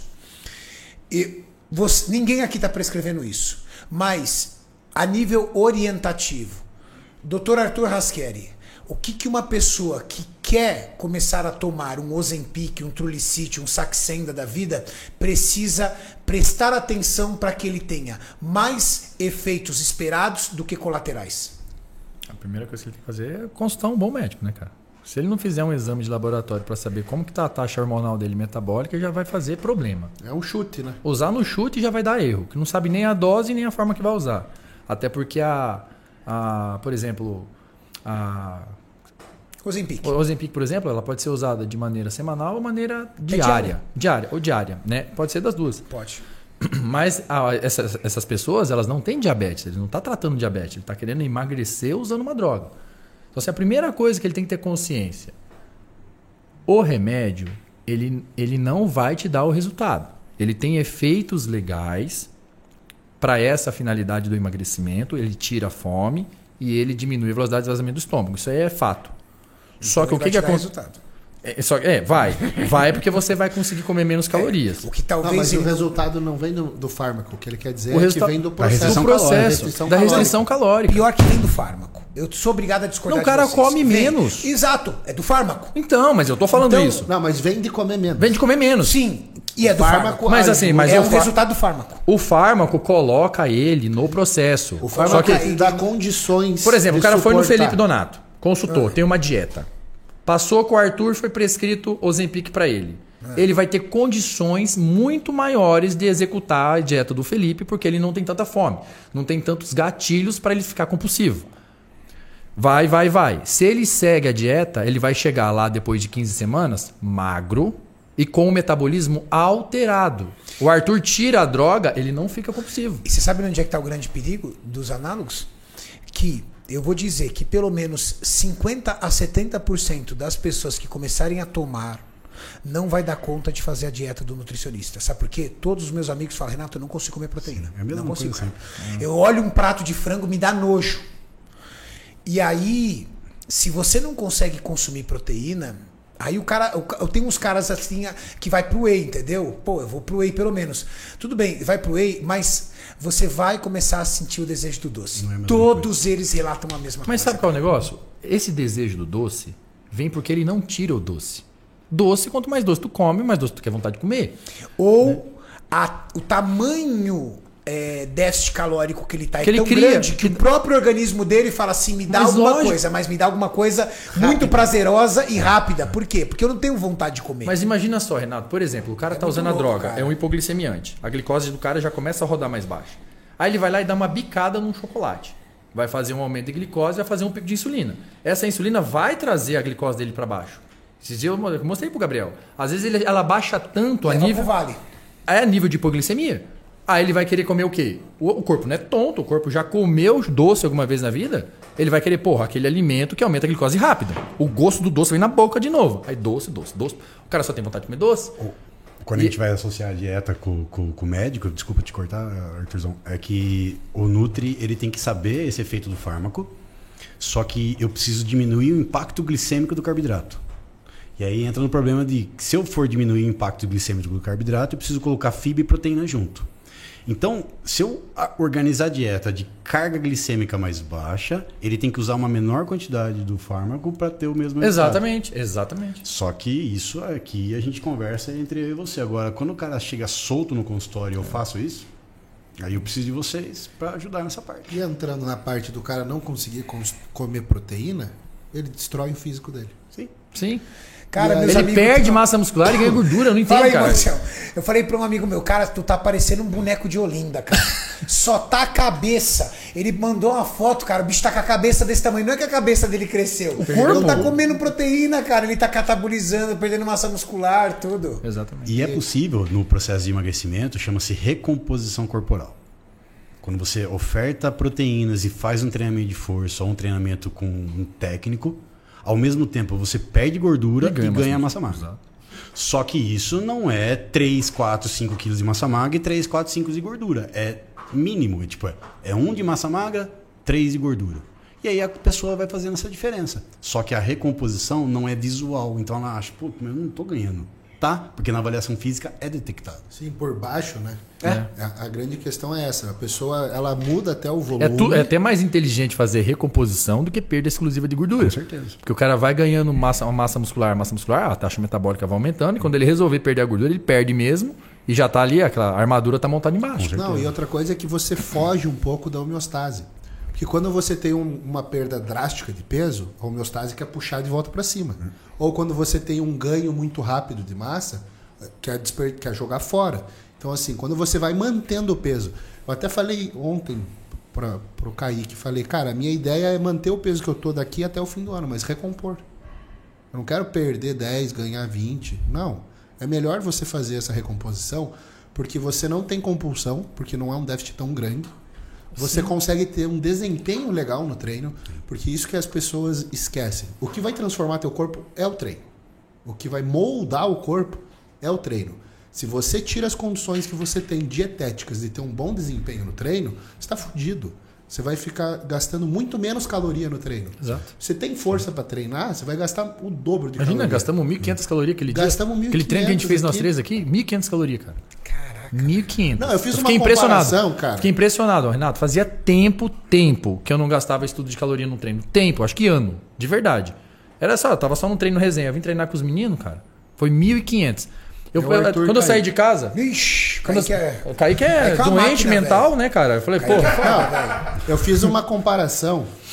Eu treinei, com, eu treinei ombro com o Kaique Pro. Gastei 1.300 calorias. Eu treinei ombro com o Kaique Amador, o parça. Nossa! Você gastou 200 calorias. Aí você treinou com a Amanda Biquíni e gastou 500 calorias. Não. Parça, você perdeu pra Amanda. Treinou com parça, eu aumentei 200 calorias. Você viu a sair depois do treino, né? tomei whey, eu tomei whey. Eu saí. Eu sabia, parça. tá Tava em ligado? balneário, né, cara? Esses dias o parça ficou chateado comigo. Conta aí, Mauricião, o que que foi? Tipo, o parça ficou chateado, velho. Ah, O parça chegou todo felizão, todo serelepe ali na, no, no stand. A gente tava lá na, na feira lá do, do Rio de Janeiro, mostrando a foto. Olha, parça, meu shape, parça, pro, pro Renato. O Renato falou, não, não preciso ver na foto, eu tô vendo aqui. Ele, não, mas eu tava bem no shape. Olha a minha Olha evolução. a minha evolução. Ele, você não evoluiu nada. Eu falei, parça, o que, que você evoluiu, Eu- eu tô parça? Pelo aqui, amor de parça, Deus, tô vendo. esse físico aqui parece que você nem treina, parça. Não, mas olha meu abdômen. Eu falei assim, cara, mas você vai me mostrar um abdômen? Meu Deus do céu, você não tem mais shape nenhum. Acabou tudo. Acabou tudo. Eu Deixou assim, tudo nas rave, não sai da rave. falei, tá tudo na rave, olha só. Shape assim, ficou na rave. O parça mora na Las Vegas brasileira, né? É, tá tudo na rave, shape E eu falava pro parça, parça, para, parça. Parça, não, ele ia incentivando, ele ia Não, ele, mais. tem- né? ele debatendo comigo que ele queria Não, me é, mas convencer é que, que ele assim, tava no shape. Porra, parça, você quer impressionar o Renato? Não, eu ficava, para, parça. Pai não do Ramon. Tá ligado? Porra, ele- Lascou, Porra, né, velho? não, não. Olha o meu referencial. É igual eu querer contar pro Renato quanto que eu ganhei no mês, né? me impressionar, né? Está aberto o Superchat, Mauricião. As melhores perguntas do nosso chat and Superchat. Vamos lá, Renato. Antes eu vou falar aqui do chat que tá falando muito, muito, muito do bigode do Donato. Tô falando que o Donato tá charmoso, tá bonitão. Olha que a Dru vai Ó, ficar a com Dru vai ciúmes. tirar a katana lá A e. Dru é ela que pediu o bigode. Ah, moleque. A galera perguntando quem é o parça. O parça. Quem é o parça, Renato? Bota, não, eu bota o shape do Parça, que ele vai ficar feliz da vida. O Parça é um cara que a gente ama de coração. Ele me ajuda muito em alguns trabalhos, ajuda sócio. muito. O- ele é sócio do Kaminsky na bioquímica anabólica. O Parça é, me ajuda muito em algumas assessorias ali, me ajudando com alguns atletas, ajudando a cuidar dos atletas a tratar ali os atletas, a proteger os atletas de muitas situações. Então, todo mundo conhece o Parça. Ramon, Kaique, todo mundo conhece o Parça, porque o Parça está sempre ali ajudando forma. Enquanto. Já viu, parça? Vamos lá, desce lá. Kaique Parça. Pra vocês terem uma ideia, eu mudei. Ah, e por que o nome dele é Parça, né? Porque ele Ó, chama de todo mundo de Ele Parça. chama todo mundo de parça e o Instagram dele era Kaique Suplementos Curitiba, que é o nome da loja dele. Até que um dia, num after, eu peguei Era o essa foto celular dele. Era essa foto. Ele chegou e falou assim pra mim: Renatão, olha o meu shape, como é que tá? Eu falei assim, cara, eu tô vendo o seu shape, eu tô aqui de camiseta. Não, não, mas olha a minha evolução, cara. Nossa, meu shape tá muito foda. Eu falei, parça, para de me provocar, parça, que eu vou falar a verdade.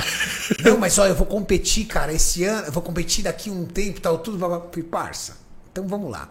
Esse seu shape é o mesmo shape de quando eu te conheci em 2017, parça. É o mesmo shape, parça. Não, mas olha meu abdômen e tal, tudo. Eu falei assim, parça, você vai competir na mens. Ah, pensei que fosse o. Ó, o o Vitor curtiu.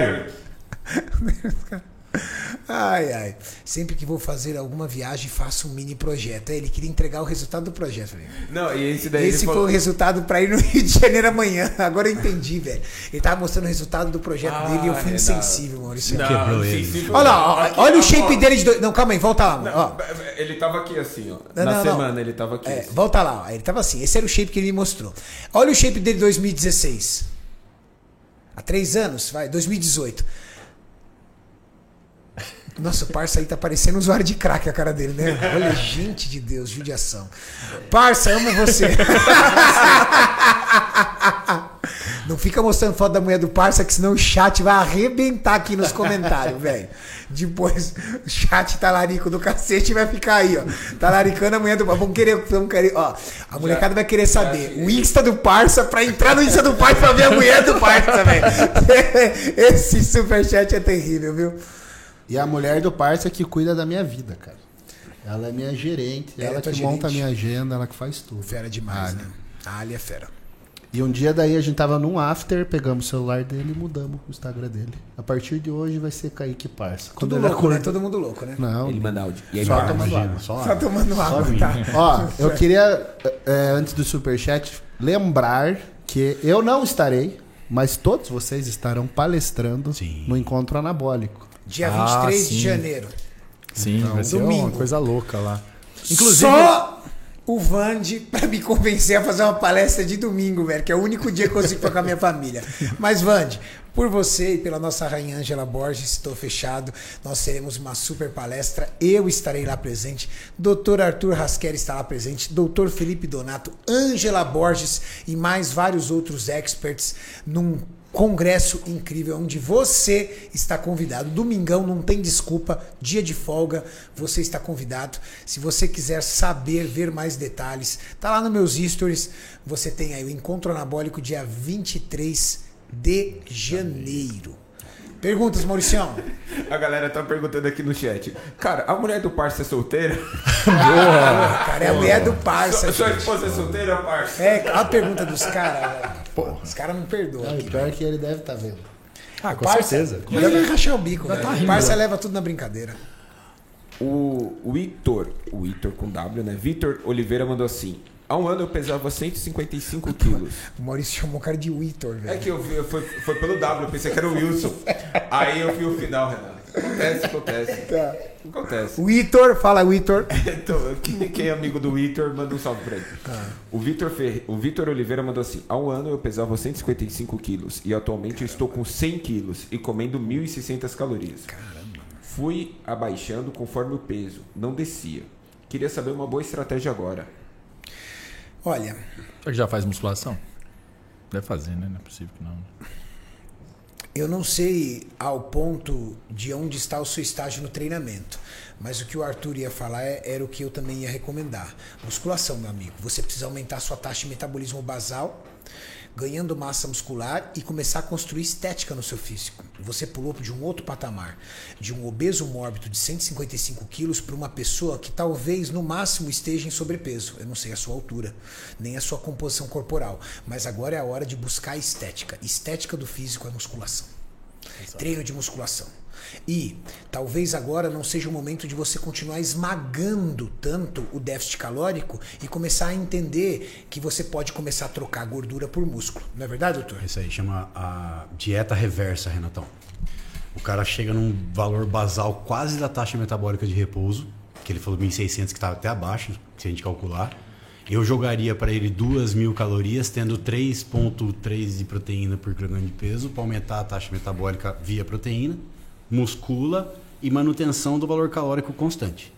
E musculação, Musculação. hipertrofia, né? Acabou. Hipertrofia, hipertrofia.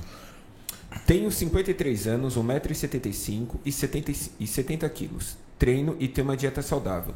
Quero ganhar massa, mas sou pré-diabético. Como que eu faço? Pergunta Falso boa magro.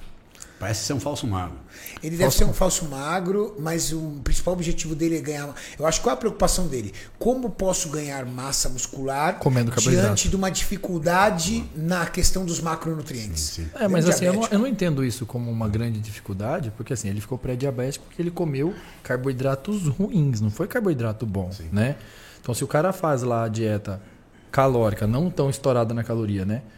É, pri- é, priorizando os carboidratos bons, vai dar certo. Ele vai conseguir fazer o controle glicêmico, vai conseguir fazer a modulação da hemoglobina glicada e vai conseguir ter hipertrofia se ele treinar de, com, com, com intensidade. Né? Então, assim, ele tem que comer carboidrato. É, numa situação dessa eu nem colocaria um superávit. Não, não, eu tô falando Eu- isso que eu falei, eu- eu sem ia- estourar a caloria. É É, eu ia querer em- empatar, Empatar. com o gasto. Com o gasto somado com a, com a musculação. Eu daria 2 gramas de carboidrato por quilograma de peso e 2 gramas de proteína por quilograma de peso. Você é louco, meu amigo. Olha isso, rapaz. Que superchat. O cara resolveu tua vida aqui em dois minutos. Divida em 5 já era. Já- É possível um indivíduo intermediário reduzir o BF com dieta normocalórica, mesmo que leve mais tempo do que a dieta em déficit? Boa pergunta. Eu vou melhorar a pergunta dele, que eu sou um melhorador, Melhorador de, de perguntas. Qual o nome dele? O nome dele é Daniel Vivo. Tá.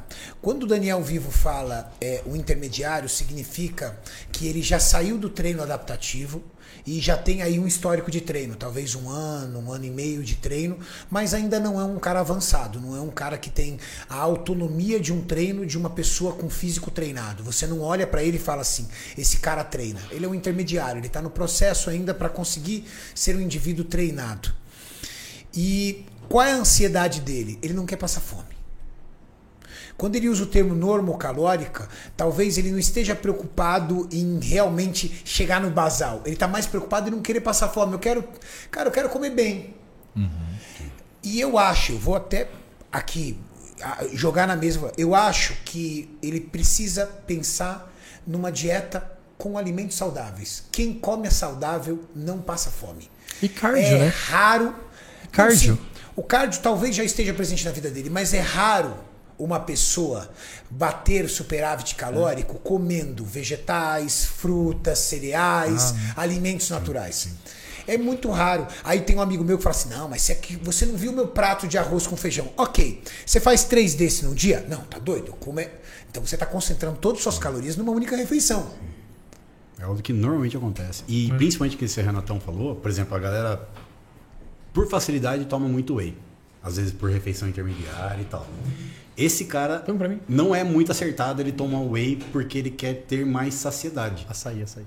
Então, se eu pegar uma dose de whey de 32 gramas de proteína, se eu for traduzir isso só em frango, eu tenho 100 gramas de frango. Então, em questão de digestibilidade, saciedade e tempo que o aminoácido vai ficar no sangue, o frango é superior ao whey nessa situação de não passar fome.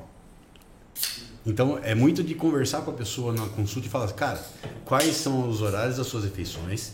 Não é obrigatório você comer de 3 em 3 horas, você pode fazer refeições maiores a cada 4. E em cada refeição que você come bem, carbo, proteína, gordura e fibra. Pronto, fibra. fibra. Que o desgraçado não come. Ele come um prato de arroz com feijão, mas não bota uma salada, Não velho. tem um mato ali, velho. Não tem um mato Não ali. tem. Então, é, legumes e salada, por incrível que pareça, a OMS pede de 400 a 500 gramas de frutas, verduras e legumes por dia. Duvido que a Duvido Tá escrito isso. Duvido Tá que as escrito. pessoas. Não, não, mas duvido que as pessoas fazem isso. Duvido. É muito difícil, muito difícil. Eu desafio você a começar a pesar as suas frutas e vegetais pra você ver se você come meio quilo Meio por quilo dia. por dia. Só se for de banana, abacate e açaí. Ah, não, mas... Quero ver você colocar folhas, Berinjela, berinjela, abobrinha, abobrinha. chuchu. O Donato é bravo. Ah. Ele posta lá foto, entendeu? Arroz, carne e berinjela, velho. Assim, picada. O bicho é bravo. Tipo, mistura Pô, tudo, mas é bom. Misturadão Puta delícia. Bom. Perguntas, Mauricião. Quero agradecer pelas orientações de vocês. Tive uma evolução absurda nos últimos anos, graças a elas, com acompanhamento, com acompanhamento profissional, logicamente. E aí ele pediu pra galera aqui da, do, do chat é, seguir ele. Quero pedir um dia, se alguém se interessar em seguir, Fernando Underline X. Fernando, o A é o número 4, tá? Boa. É, o José Roberto mandou assim: se eu tomar tribulus ou maca peruana, vou, vou utilizar os receptores que poderiam estar novos para uma futura harmonização? e assim quem manda a largada ou não tem nada a ver? Abraço do Pará. Nada a ver. Cara, esse superestimou a marca. Esse acredita.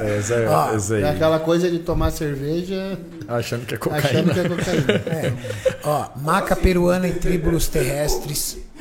Eu vou falar sobre é, casos clínicos, pessoas que eu vi utilizando e que tiveram excelentes resultados.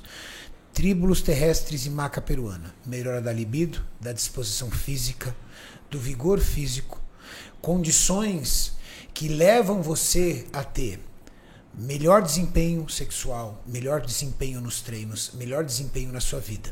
Agora, nenhuma planta será capaz de levar você a algum tipo de aumento da testosterona que te leve a doses suprafisiológicas, por exemplo. Nem medicamentos. Se você entrar num citrato de clomifeno, e aí eu, eu, eu, eu, eu, divido essa informação com um especialista, se você tomar um citrato de clomifeno, eu estou falando de um medicamento alopático, voltado diretamente para a produção de testosterona, você não vai entrar em suprafisiológico. Tô mentindo? Não entra. Só Agora, se ele quanto mais combinar uma com uma planta. testosterona. Não, não, eu estou falando de medicamentos que induzem de alguma forma a produção de testosterona. Sim, sim, sim. Se eu estou falando que um medicamento criado em laboratório não é capaz disso, uma É. planta muito menos. E a pergunta foi se ia gastar o receptor, né? É. Lembrando que o, o receptor androgênico é o contrário do que a gente está acostumado a ver com outros receptores. Então, o receptor androgênico ele é estimulado pelo uso da testosterona e você acaba sintetizando mais receptor androgênico com o uso da testosterona. Então, depois a gente pode entrar na questão de perda de efeito, é outro assunto. Mas é, a tua aumentar a tua produção natural de testosterona ou é, melhorar a sintomatologia que a pessoa pode ter, Sabe o que acontece chega muito? perto de Sabe, saturar sabe o que acontece? Muito tem alguns estudos. Aí os meninos devem ler esses estudos, assim, que é fácil o acesso do, do, do Tribulus, que o Tribulus é muito difundido no Brasil, por, por todas as farmácias de manipulação. Né? Então existe um uso muito grande do Tribulus no Brasil. E aí, nesses estudos, realmente o que o Renato falou é super verdade. O cara começa a usar Tribulus, às vezes numa dose alta até, ele tem, Tem que ser mesmo- alta pra falar a É, sim. 3 até Três 5 gramas. gramas por dia, né? Então, assim, dividido, né? Sim. E aí ele vai ter um pouco mais de desenvolvimento físico, de desempenho, foco ali na hora do treino, um pouco de desempenho sexual. E isso gera uma condição para ele ter um treino melhor. Tem, ele tem um treino melhor. Então ele começa a ter mais foco em várias coisas. Ele faz uma dietinha melhor, ele vai treinar melhor e mais forte, pegar mais carga e vai tomar o tribus. Quando ele, nesses estudos, daí os caras vai lá e dosa a testosterona. Só que daí, cara, porra, o cara teve um- uma mudança de hábito muito grande. Melhorou a dieta e melhorou muito principalmente o treino. O treino vai trazer todas aquela, aquelas respostas enzimáticas que vai aumentar a testosterona, o próprio treino.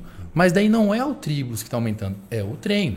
O Tribulus tem uma ação indireta. Direta, entendeu? E é muito bom. É muito bom, muito, é Bom pra maravilhoso. caramba. É. Todo mundo que me pergunta, Renato, o que, que você acha da maca peruana e do Tribulus? Eu falei, cara, combinado é muito bom. Você é natural, você é um cara que tem um estilo de vida diferente. Maca peruana e Tribulus é muito bom, mas você não pode superestimá-lo. Achar que é ele que vai aumentar, vou tomar só ele vai Como o ficar bom. Cami disse, você não pode tomar cerveja achando que você está usando cocaína e, e- e- e- e ficar louco, achando que você vai ficar louco de cocaína.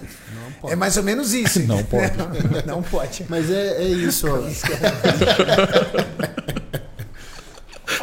Mas assim, ó, é legal a gente falar sobre isso, porque a maioria das pessoas que estão acompanhando, elas não querem deixar de ser natural. Então, muitas vezes a gente vê alguém que usa hormônio ridicularizando um É, hábito de alguém que é é. natural. Exato. É assim, Falando ah, mal da maca serve- peruana, do Tribulus, amigão, Da mesma o forma cara que quer isso. Da mesma forma que fala mal de cafeína ou de pré-treino legalizado. Alguém É. que usa droga para treinar, Exato. que usa O potenai, cara toma to- Potenai, ele vai falar mal de, de, Sim, de o cara, um pré-treino exato, normal. o cara usa lógico. anfetamina, é claro que ele vai falar mal de um pré-treino. Ah, isso aí assim- não presta. Porra. não, não presta para você que é um drogado. É, exatamente. Entendeu? Exato. Cara, é que Exatamente. a, a fitoterapia é muito importante. Não, o cara me manda muito bem. A fitoterapia é muito importante que o, o, o prescritor tem que ter a sensibilidade que aquilo vai ter mudanças mínimas na pessoa e às vezes não perceptíveis. Mas o que que eu coloco pro pessoal? O sistema límbico e a amígdala, que é aquela vontade de você viver, de você levantar da cama, fazer suas coisas, Isso é maca, importantíssimo. mucuna, é, é, pigeão africano, ashwagandha. Nossa, Cara, é todas elas. Tem uma lista para você melhorar o, o seu tônico de vida. Agora, relacionar isso com aumento sérico de testosterona e hipertrofia é um hiato muito grande. Mas não significa que isso não vai trazer muito resultado numa pessoa. Vai, vai, Porque, vai. cara, só de você acordar disposto pra vida, Sim. disposto pro treino. Mas é, aquela, mas é aquilo que eu sempre falo. São, são coisas que te dão condições de fazer o processo. O que vai te dar resultado é o processo. Exato. Entende? Então, assim, o processo do treino, da dieta, tudo. E pergunta pro cara de meia idade, tipo 50, 55, 60 anos, quando ele começa a usar o tipo de fitoterapia, a primeira pergunta, como é que você está acordando de manhã? Ereção ma- matinal. Já é um, um, es- um sinal que a função circadiana de testosterona dele já está meio que normalizando ou melhorando. É verdade, isso é tem verdade. muito isso. É. Sintomas? muito- Sintomas. Sintomas. A gente tem que fuçar a vida da pessoa. Exatamente. A galera acha que é só prescrever dieta, tipo, mandar comer macro. Não, eu tenho que investir, ensinar a pessoa a entender como ela vive, entender a vida dela, com quem ela é casada. Por quê? Porque tudo interfere na dieta. Falou tudo. É, é- é verdade. Tem que ir um pouco além do básico. Não adianta, você tem que conhecer o Não cara, dá, tem que dá, conhecer. gente. é. Ah, e sono, né? Não, Sono é tudo. sono né? é muito su, su, E aí o que tem de fitossêutico que ajuda no sono, cara? Um monte, pô, um monte. Gaba, mulungu, passiflora. Até a ashwagandha à noite. Ashwagandha. é. 5 HTP, melatonina. E eu vejo muito assim, eu, eu gosto de ver exame de GF1. Uhum. Você pergunta pra pessoa, você dorme bem? Durmo. E GF1 tá a 70. Fala, velho, você não dorme bem. Você é, é raso no teu sono. Muito raso. Então, todas as. Você tem que lembrar que você quer treinar bem, mas que o treino é catabólico, destrutivo, e que você cresce, faz hipertrofia e se recupera no sono. Então, o cara que tem um sono cagado vai ter uma texto cagado, um GH cagado, IGF-1 cagado. E ele não recupera do treino. Aí é o cara que vai voltar no mesmo músculo para treinar e ainda tá doendo. Tá doendo. E sabe um sinal que eu percebo dos pacientes quando o cara está melhorando o sono? Porque o sono tem, na literatura, em torno de quatro fases, mas a mais importante é aquela profunda que você desce lá no teto. É que são poucos minutos, não são A são frequência né? teta. E quando você sonha, na verdade, você está oscilando para um sono mais leve. Então, quem nunca acordou depois de um sonho?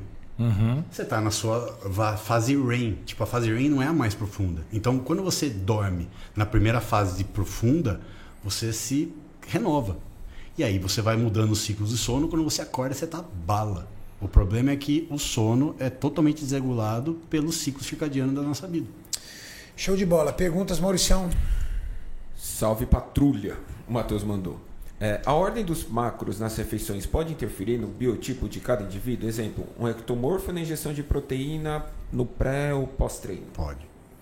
Como é que é a pergunta? É, assim, se eu você comer tá- carboidrato antes de proteína ou comer proteína antes de carboidrato, tem uma interferência no meu corpo, no meu físico? Hein? ectomorfo, Tem, tem. pré-treino, pós-treino, Sim. se tem a diferença. Vamos colocar alguns exemplos para facilitar para a galera. Então, assim, eu tenho um, um diabético que a gente tá falando, um cara de resistência à insulina. Eu vou dar carboidrato para ele, mas qual é o primeiro alimento que ele vai comer? Fibra e proteína para depois comer o carboidrato. Pra diminuir a velocidade de absorção. né? Exato. Um ectomorfo, o que, que eu faço? Eu mando primeiro o carboidrato, suco de laranja, arroz branco, para depois ele mandar a proteína e a salada. Porque daí ele não estraga o processo de digestibilidade dele por velocidade. Tem um vídeo nosso que a gente. Um dos primeiros vídeos. Bom pra caramba. Que a gente falou pra, pra quem tem dificuldade de comer, comer um doce de leite meia hora antes da refeição. Pra fazer o insulina da É. fome, né? Tá fome pra É. caralho. Ah, esse, aí, esse vídeo tem mesmo. Quem tem É. filho sabe, né? Tipo, dá um suquinho ali antes do almoço, meu, nossa, vira um dragão pra comer. Maurício, você toma um suquinho antes do almoço, porque você é sempre um dragão. Então, Aí, terminando a resposta, quando você pega e pós-treino, você come primeiro a proteína para depois comer o carboidrato, de certa forma, a, a ressíntese de glicogênio vai acontecer. Mas quando você oferta uma proteína, você tem um spike de aminoácido e aí você começa toda a maquinaria mais rápido. Só que no final do contexto pode ser que não dê tanta diferença. Eu acredito que isso funciona muito bem para indivíduos treinados com uma concentração de massa muscular muito grande e que tem um encaixe dietético muito preciso. Ou seja, atleta. Seu filho. O cara saiu disso. Ramon, né? É, atleta, saiu disso. Um cara normal, eles ficam, as pessoas ficam bitoladas. O que comer antes do treino, o que comer depois do treino, cara? Se preocupa mais no que você vai comer durante o seu dia. Durante o dia. né? Primeira É aquilo coisa, que a né? gente falou no começo do podcast. O cara quer saber, tá, mas na tabela taco, a mandioquinha tá com 18 gramas de carbo. E nessa tabela que você me mandou, tá com 17,6. O que, que eu faço? Ele tá preocupado com os 0,4 gramas em 100 gramas do alimento. Cara, isso não vai mudar comer, o que você vai comer antes do treino, o que você vai comer depois do treino, pra você, pra maioria, pra 98% das pessoas que estão assistindo esse podcast, é irrelevante. Essa é a minha opinião. Por quê? Porque você precisa ter primeiro controle do que você come. Que, que você come? Você sabe, você tem noção da quantidade do que você come, principalmente de cada macronutriente? Primeiro fator.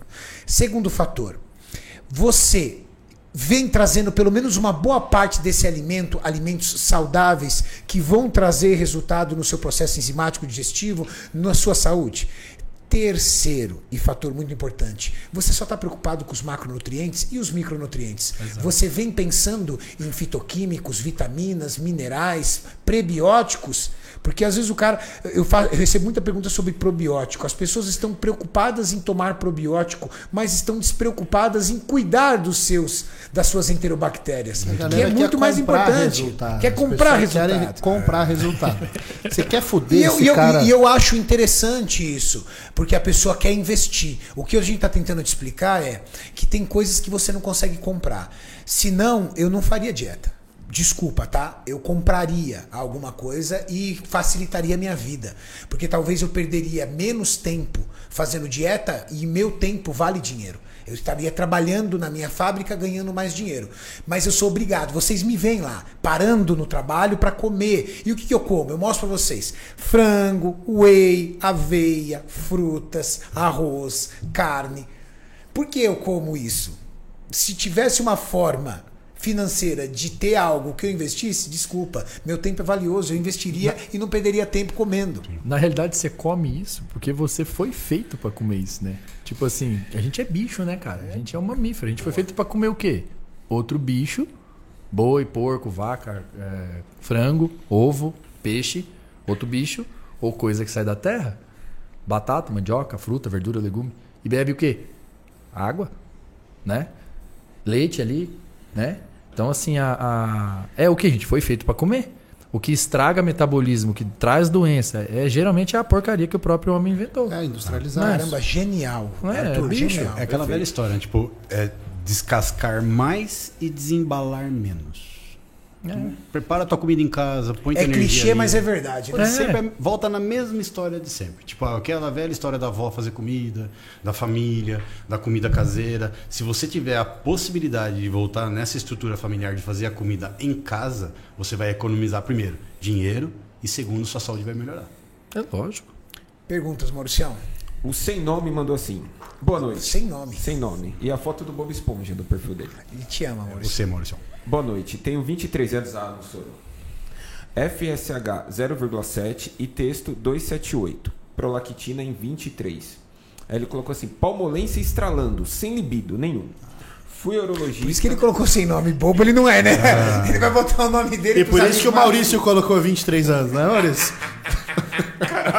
Se você inverter, 32 a idade do Maurício.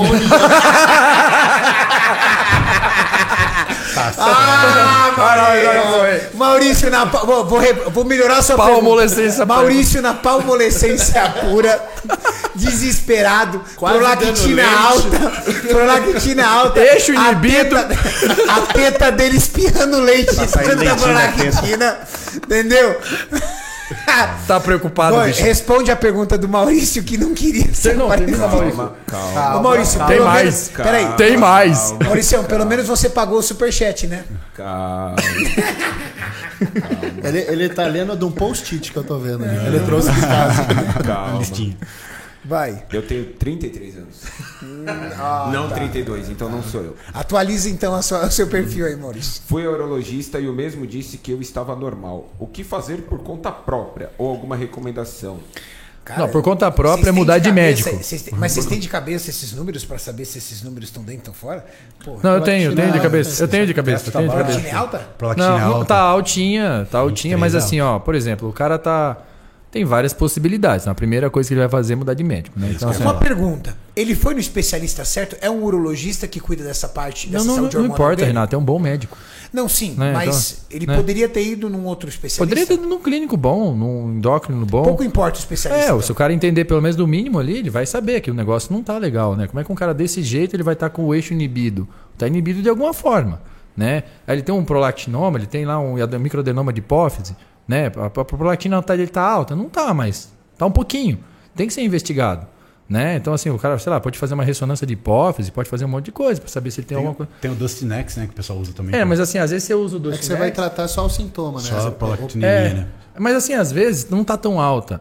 Tem, inclusive tem um fitossêutico muito bom que chama Vitex Agnus, sabe? Vitex é muito bom em doses altas, ele baixa a prolactina que não tá tão alta assim. Se não for o caso de um microadenoma de hipófise, né? Mas se às vezes tem um microadenoma de hipófise, vai ter que usar remédio mesmo, droga, né? Vai saber o que esse garoto fez também, né? Então, a primeira coisa, porra, ele tem que procurar um outro profissional, fazer por conta própria. Isso, e nem esse Vitex que eu falei, por conta própria, talvez ele vai gastar dinheiro à toa, né? E os outros hormônios dele? Às vezes ele tem um problema de tireoide, tá interferindo nisso daí. Fora a composição corporal dele. Exato. também. Eu entendi o que você quer dizer, doutor. O que você está tentando dizer é o seguinte: é, não adianta tratar O o sintoma. sintoma, tem que tratar a causa. A causa, tem que descobrir. E pelo contrário, talvez se ele tratar o sintoma, esse sintoma vai baixar, mas a causa pode piorar. A texto não vai aumentar. Talvez, né? Talvez. Aquele negócio, né? Não adianta a gente. Se a gente tenta atuar na consequência, a consequência dele é o quê? A palmolescência.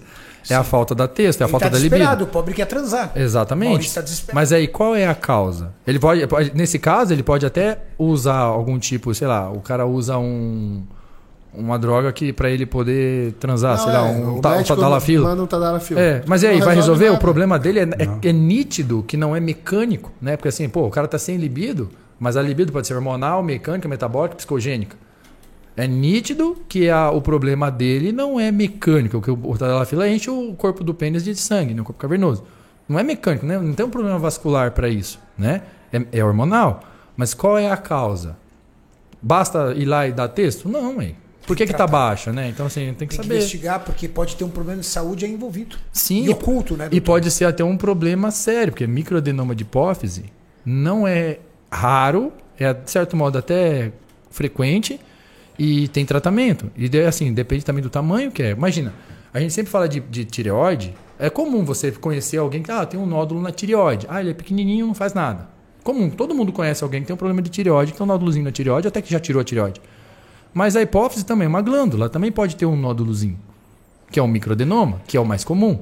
E esse microadenoma induz ela a ter um aumento de prolactina. É exagerada essa prolactina dele para ser um microadenoma? Dá para diretamente estabelecer essa relação? Não, porque não é tão alta. Mas pode ser? Pode. Entende? Tem que investigar. Né? É, faz assim, Mauricião, quando eu terminar aqui o podcast, o doutor Rasqueri atende você em particular. Consulta é privada, tá bom? Perguntas. Obrigado, Renato. Vai Eu já resolver, vai facilita a resolver. vida dele, né? Vai resolver, vai resolver. Parceiro é assim. O Edmundo Marques mandou assim: Para o doutor Arthur, a insulina pode ter algum efeito cata- catabólico ou é só anabólico mesmo? Boa pergunta, né? Legal. Porra, legal. Muito legal. Porque assim, a, a, a insulina, a gente sempre vê falando que insulina utilizadas em ciclo de ganho de massa muscular, essas coisas todas, né? É, e a gente sempre vê falando que a insulina é um anabolizante de gordura, né? Fa- Facilita muito a adipogênese. Ela não é um anabolizante esteroide, mas assim, facilita o processo de acúmulo de gordura, então não deixa de ser um processo anabólico. Mas a insulina ela pode sim favorecer perda de massa muscular. Inclusive eu vou falar muito disso lá no no nosso encontro anabólico. Vou falar muito disso. Meu tema lá no encontro.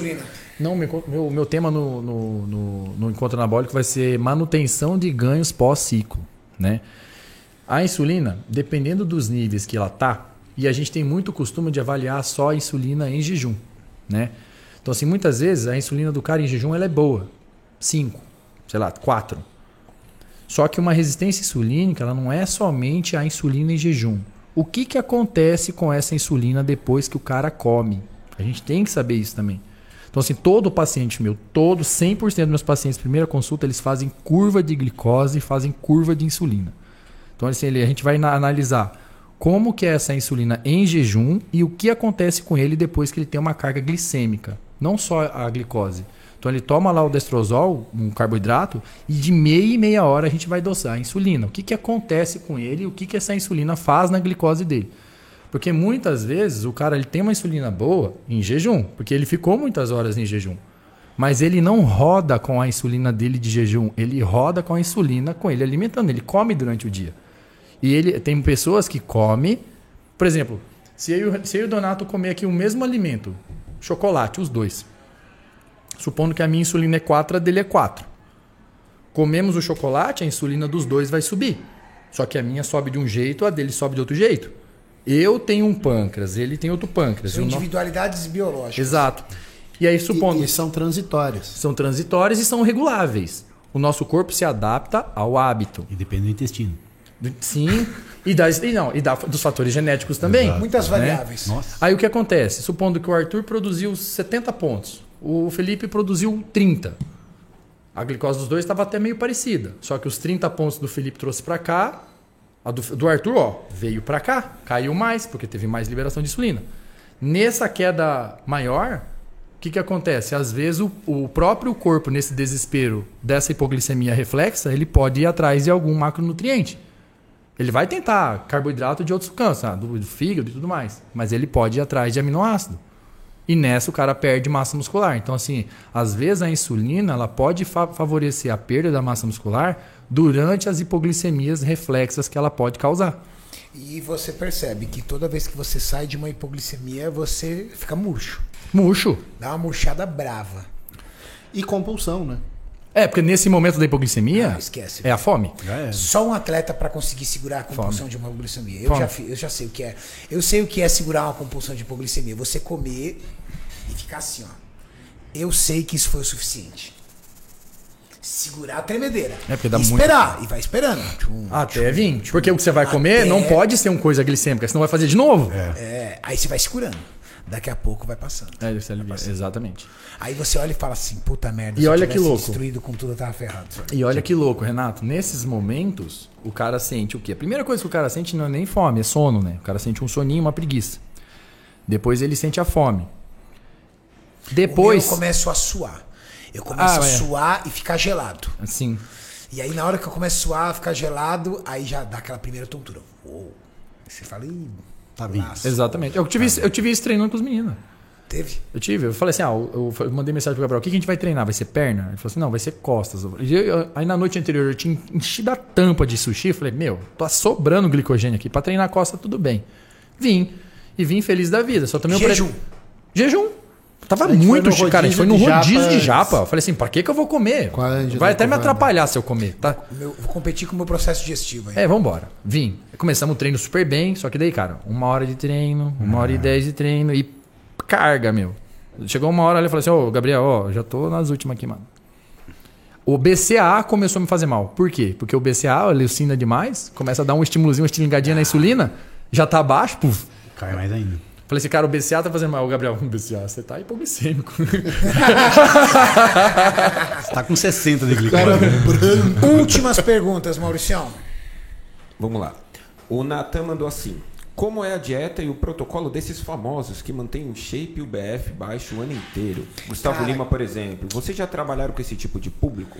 Bom, vamos lá. Então, o seu conceito de BF baixo é, vamos dizer, nota 7. Aí eu tô, com- eu tô no BF baixo, então. É, todos nós aqui. É. É, É que- nota é que 7. é o- Eu pensei que ele ia falar... Viu? Por isso que Kaique Pro, achei que ele ia falar o Kaique. Parça. Porque você O tá Parça com tá a tua mais pra- balança de É, coitado do parça. Ou seja, quando eu mostrei a foto do Parça, todo mundo começou a elogiar o shape do Parça, ô Mauricião? A galera tava falando aqui. Na, na verdade, eu não tava Shapeado? elogiando o shape do parça, não. Tava elogiando a mulher do Parça. Não, mas vamos falar Não vale de... nada também, Mauricião. Mas é que o cara Você tá perguntando cara. de gente Eu não normal. posso mentir pra vocês. É. Gente normal que mantém o shape o ano inteiro. O que que faz? Dieta ele o ano falou- inteiro, treino o ano inteiro. Não. Discordo. Pra mim, eu entro naquele discurso do Donato. O cara fica no 80-20. O cara chapou num dia, no outro dia ele corta. Ele fala: não, não, não, sei, vem ferrar. É, mas é o que eu falo pros pacientes. Vou fazer meu que treino, fico assim só quero frango e salada. Esquece essa bosta aí. Ontem eu acabei. Aí ele dá uma segurada, um, dois dias, treina. Daqui a pouco ele chicoteia de novo. Ah, mas e é. ele consegue manter um mais ou menos. Mas consegue. Se você pegar esse cara na TV, ele parece ser um cara foda. Se você botar um atleta, Ah, não, não, não tô falando o Ramon, se botar um atleta doido, ele some. É. Ele some, ele some. Já aconteceu isso comigo, de eu pegar a cara e falar assim, meu, cara do meu lado, eu achei que o cara tinha um baita de um shape, mas eu só via na TV quando vê. Ele é um cara que ele mantém um abdômen Tem hipertrofiado é. e, um e uma linha de pele. Ele mantém um BF de, de, de, de 10 a 13. De- é. 10 a 13%. certo? E como você vê ele na TV, e ele geralmente está do lado de pessoas não treinadas, Norma- ele se destaca. Exatamente.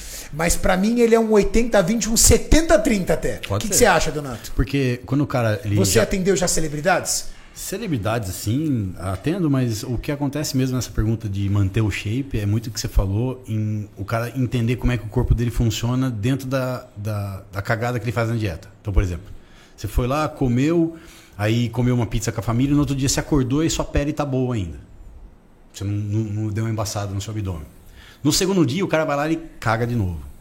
Quando ele faz isso três dias consecutivos, ele olha no espelho, já mudou. Embaçou, veio o líquido já. Aí ele fica desesperado. Aí ele desespera. Aí o que ele faz? Aí Aí ele ele, tira. corta a caloria. Aí corta de novo. Aí Corta caloria, cardio e água. E outra, ele já chegou num nível. Por Ele pode fazer isso. Vamos falar do Gustavo Lima, que tem um shape legal pra caramba. Entendeu? O Gustavo Lima, em algum momento da vida dele, ele focou, centrou até conseguir evoluir. Exato. E depois ele administra.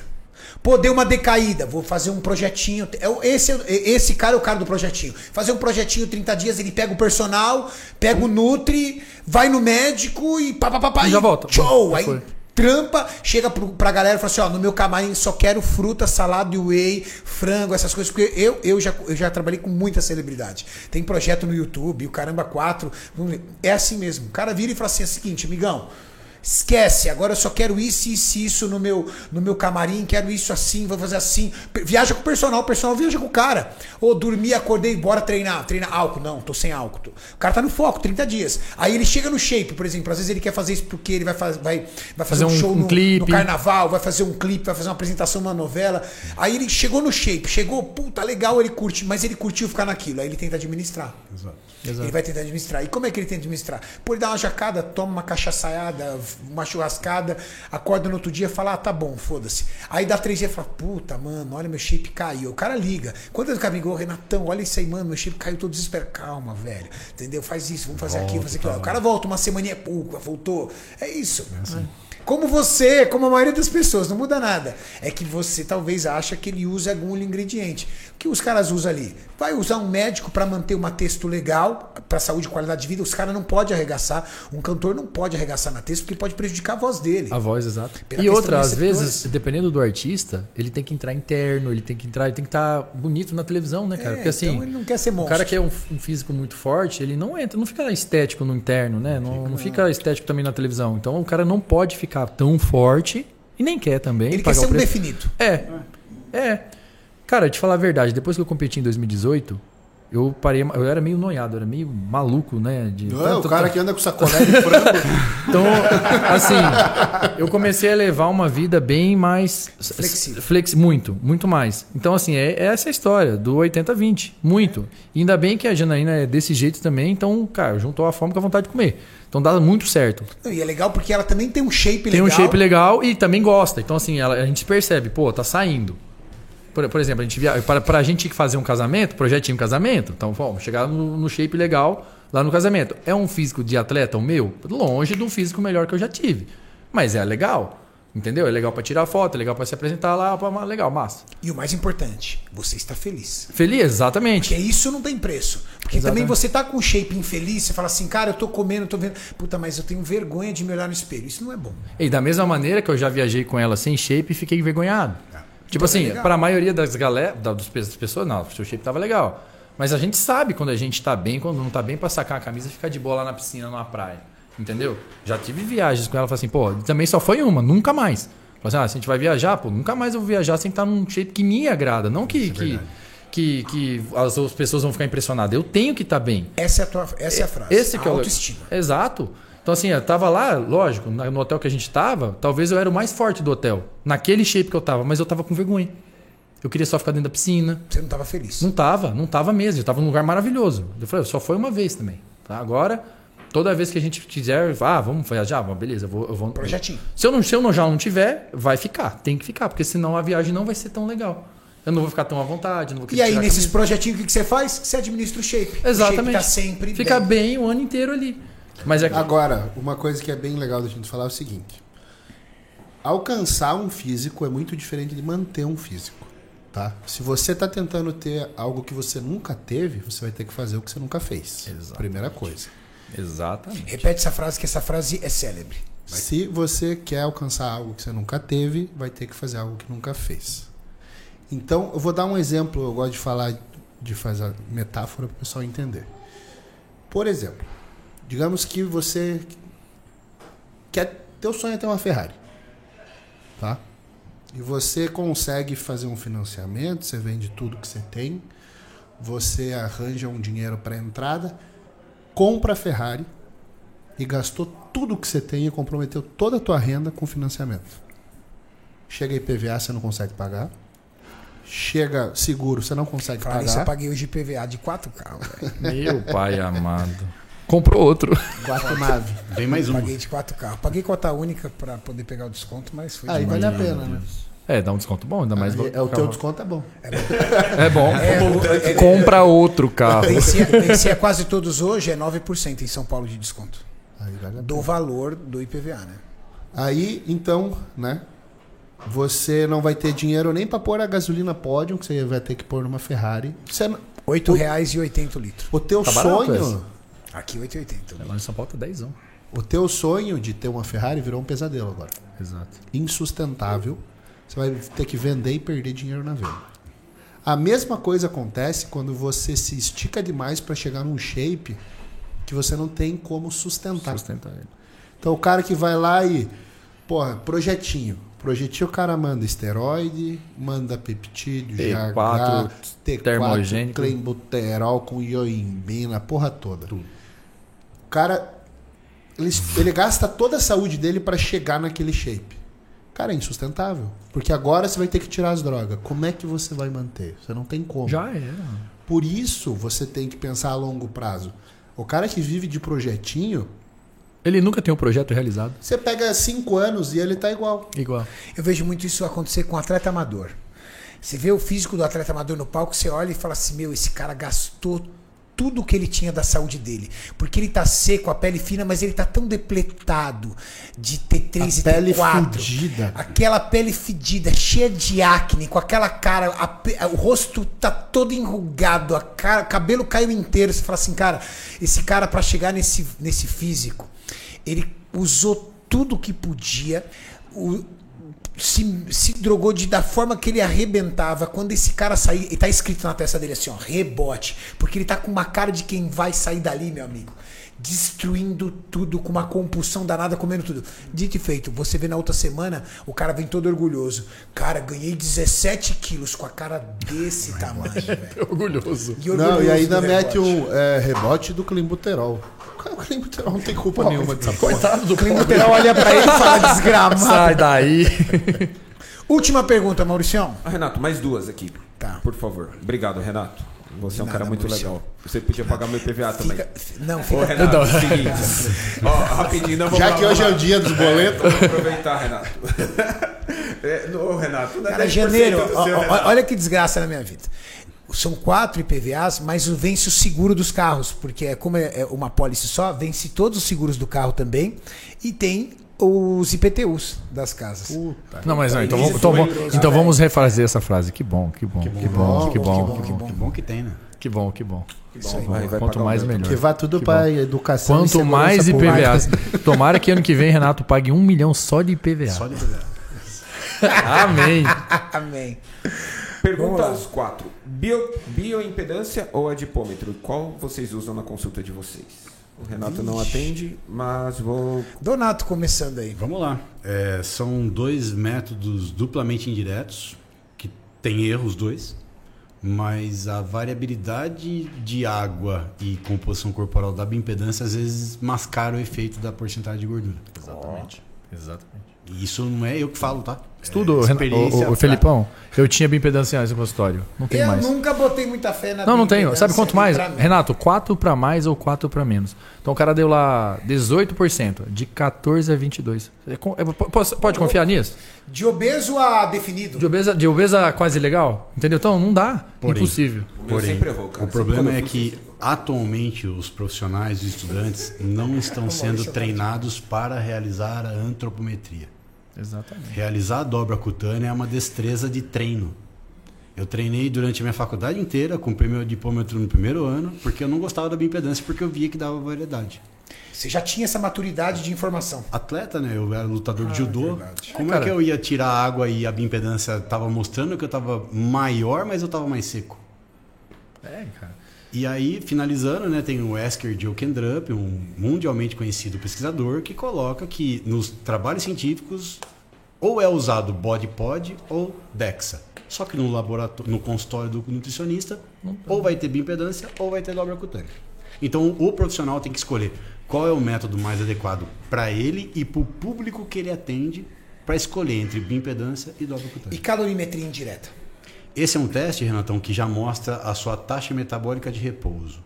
É, é diferente de avaliar a composição corporal. Então, composição. você, você coloca uma, uma, uma bolsa de Douglas, né, um, um ergospirômetro, você tem uma relação de CO2 e O2 e o- a máquina vai analisar o quanto de calorias você está gastando em repouso. Sentado, 10, 15 minutos de avaliação.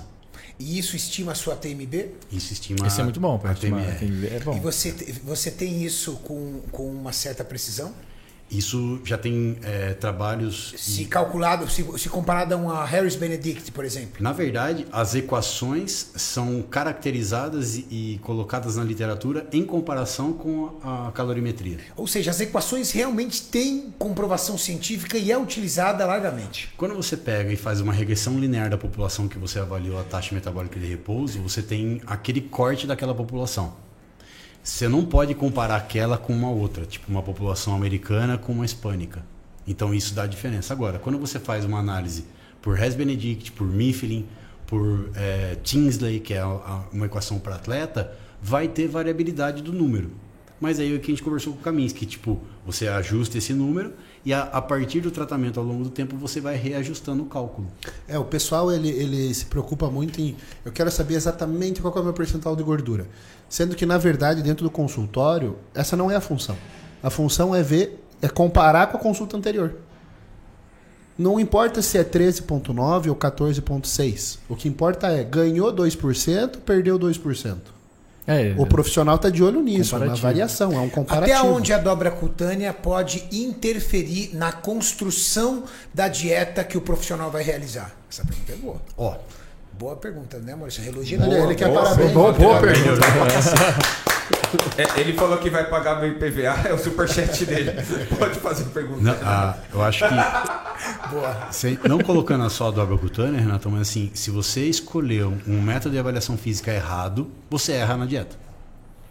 Mas em específico, a dobra cutânea, até onde ela realmente representa uma, uma variável que vai afetar na construção da dieta? Se você não realizar corretamente a dobra cutânea e aumentar, por exemplo, a, milimetragem do abdômen, e você não sabe pegar, e deu 20 milímetros do abdômen, mas na verdade é 30, você está errando naquela variável que vai ser colocada numa equação que vai dar o número errado. Sabe o que eu costumo falar? Se você não tem o domínio da técnica, vai na bioimpedância.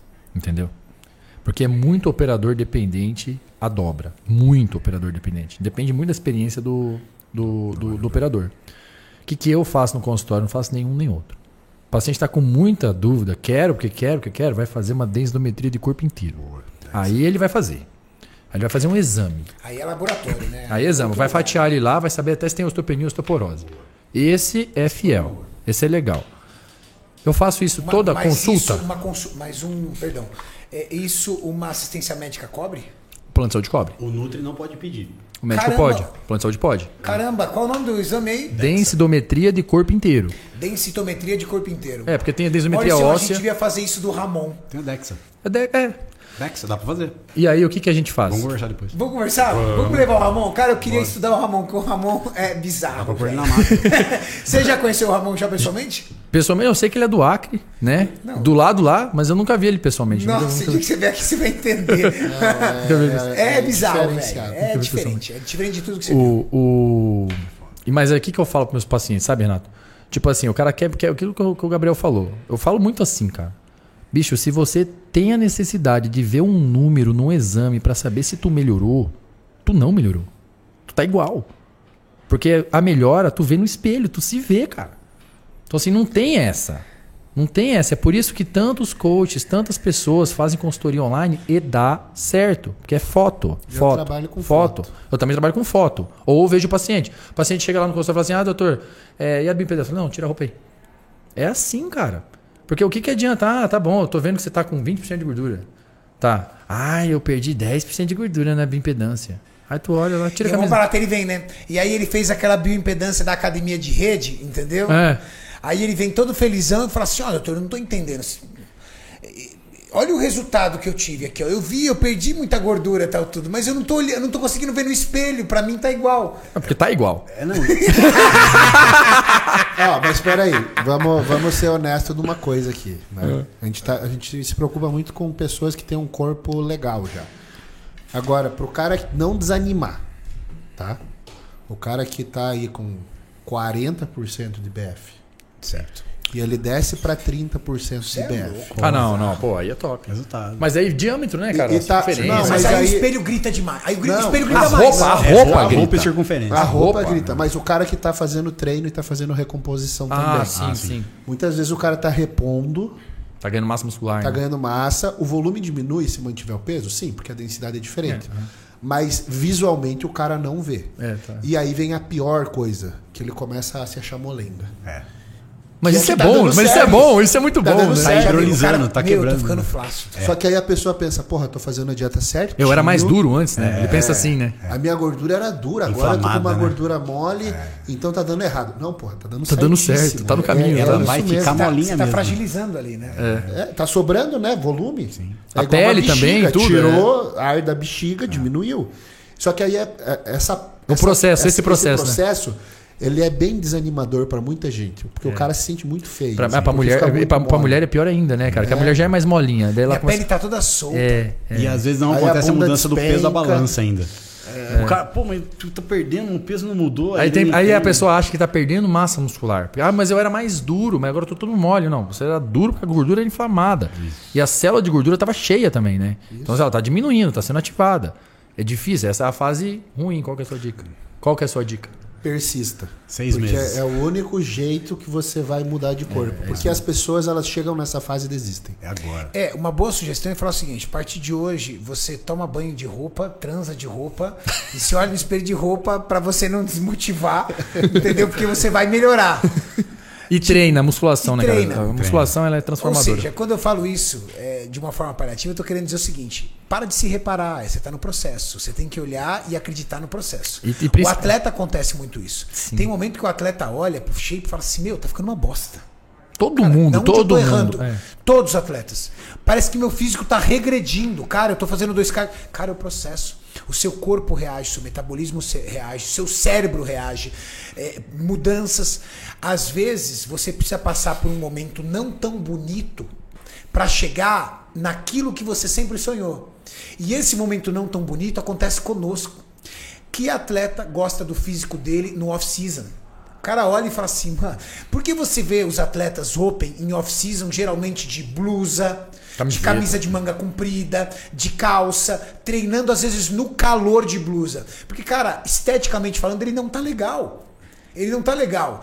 Então ele sabe que é um momento, que é um processo. Mas quando ele chega no palco, no clímax do, do físico dele, ele olha e fala: Cara, valeu, Valeu a a pena. pena. É isso. É isso. Então, pare de se reparar nesse momento, principalmente se você foi alertado pelo profissional de que você está numa fase transitória. Acredite também no profissional. né, Acredita cara? É. no processo, acredita no profissional e acredita que você demorou anos para construir um físico que não é estético, às vezes com muita gordura ou com profunda carência de massa muscular. E que não vai ser do dia para a noite que você vai mudar seu físico.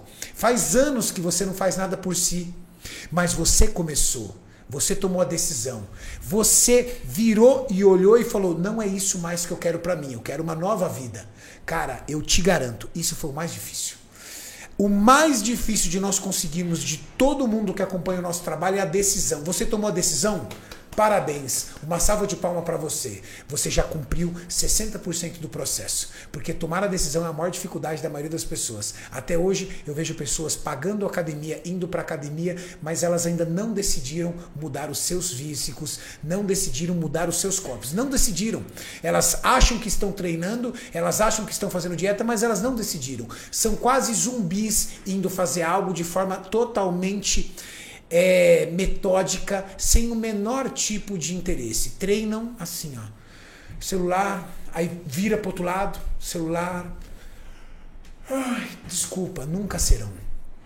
Mas na hora que você vê a pessoa mudando o olhar, a garra, a vontade, na hora que ela vê a pessoa aqui, ó, três horas conosco assistindo um podcast para buscar informação, você, você tomou a decisão.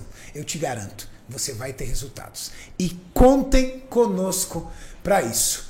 Mauricião, Instagram do meu querido amigo Doutor Gabriel Kaminski na tela. Antes, Renato, vamos colocar o um Instagramzinho aqui, ó. Ó, ó, ó. Oferecimento. Opa! Strong delícia. Ô, ô, eu sou Energy viciado nisso.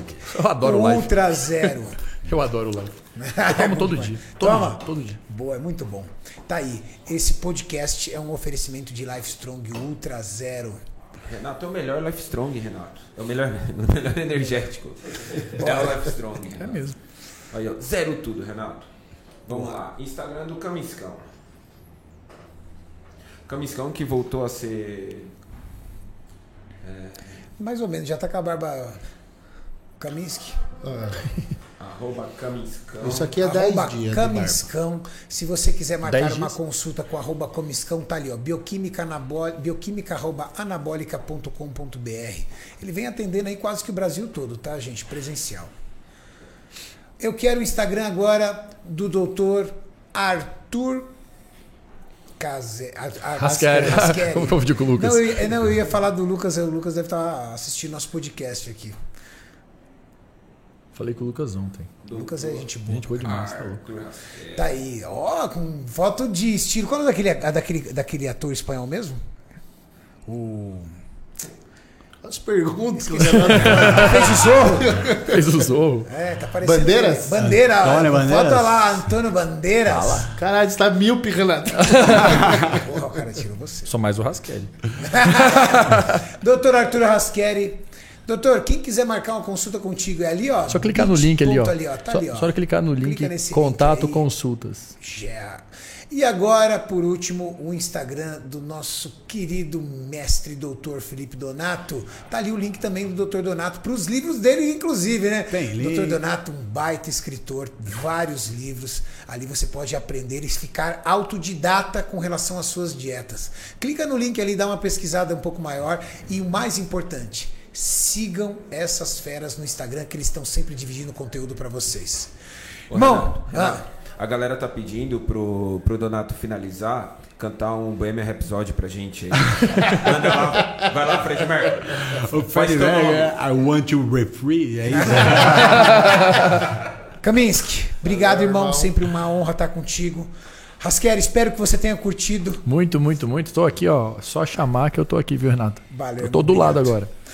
Donato, como sempre, obrigado, irmão. Sempre uma honra estar contigo. Esse foi mais um Iron Bag Podcast especial Gênios da Nutrição e Metabolismo para vocês. Valeu.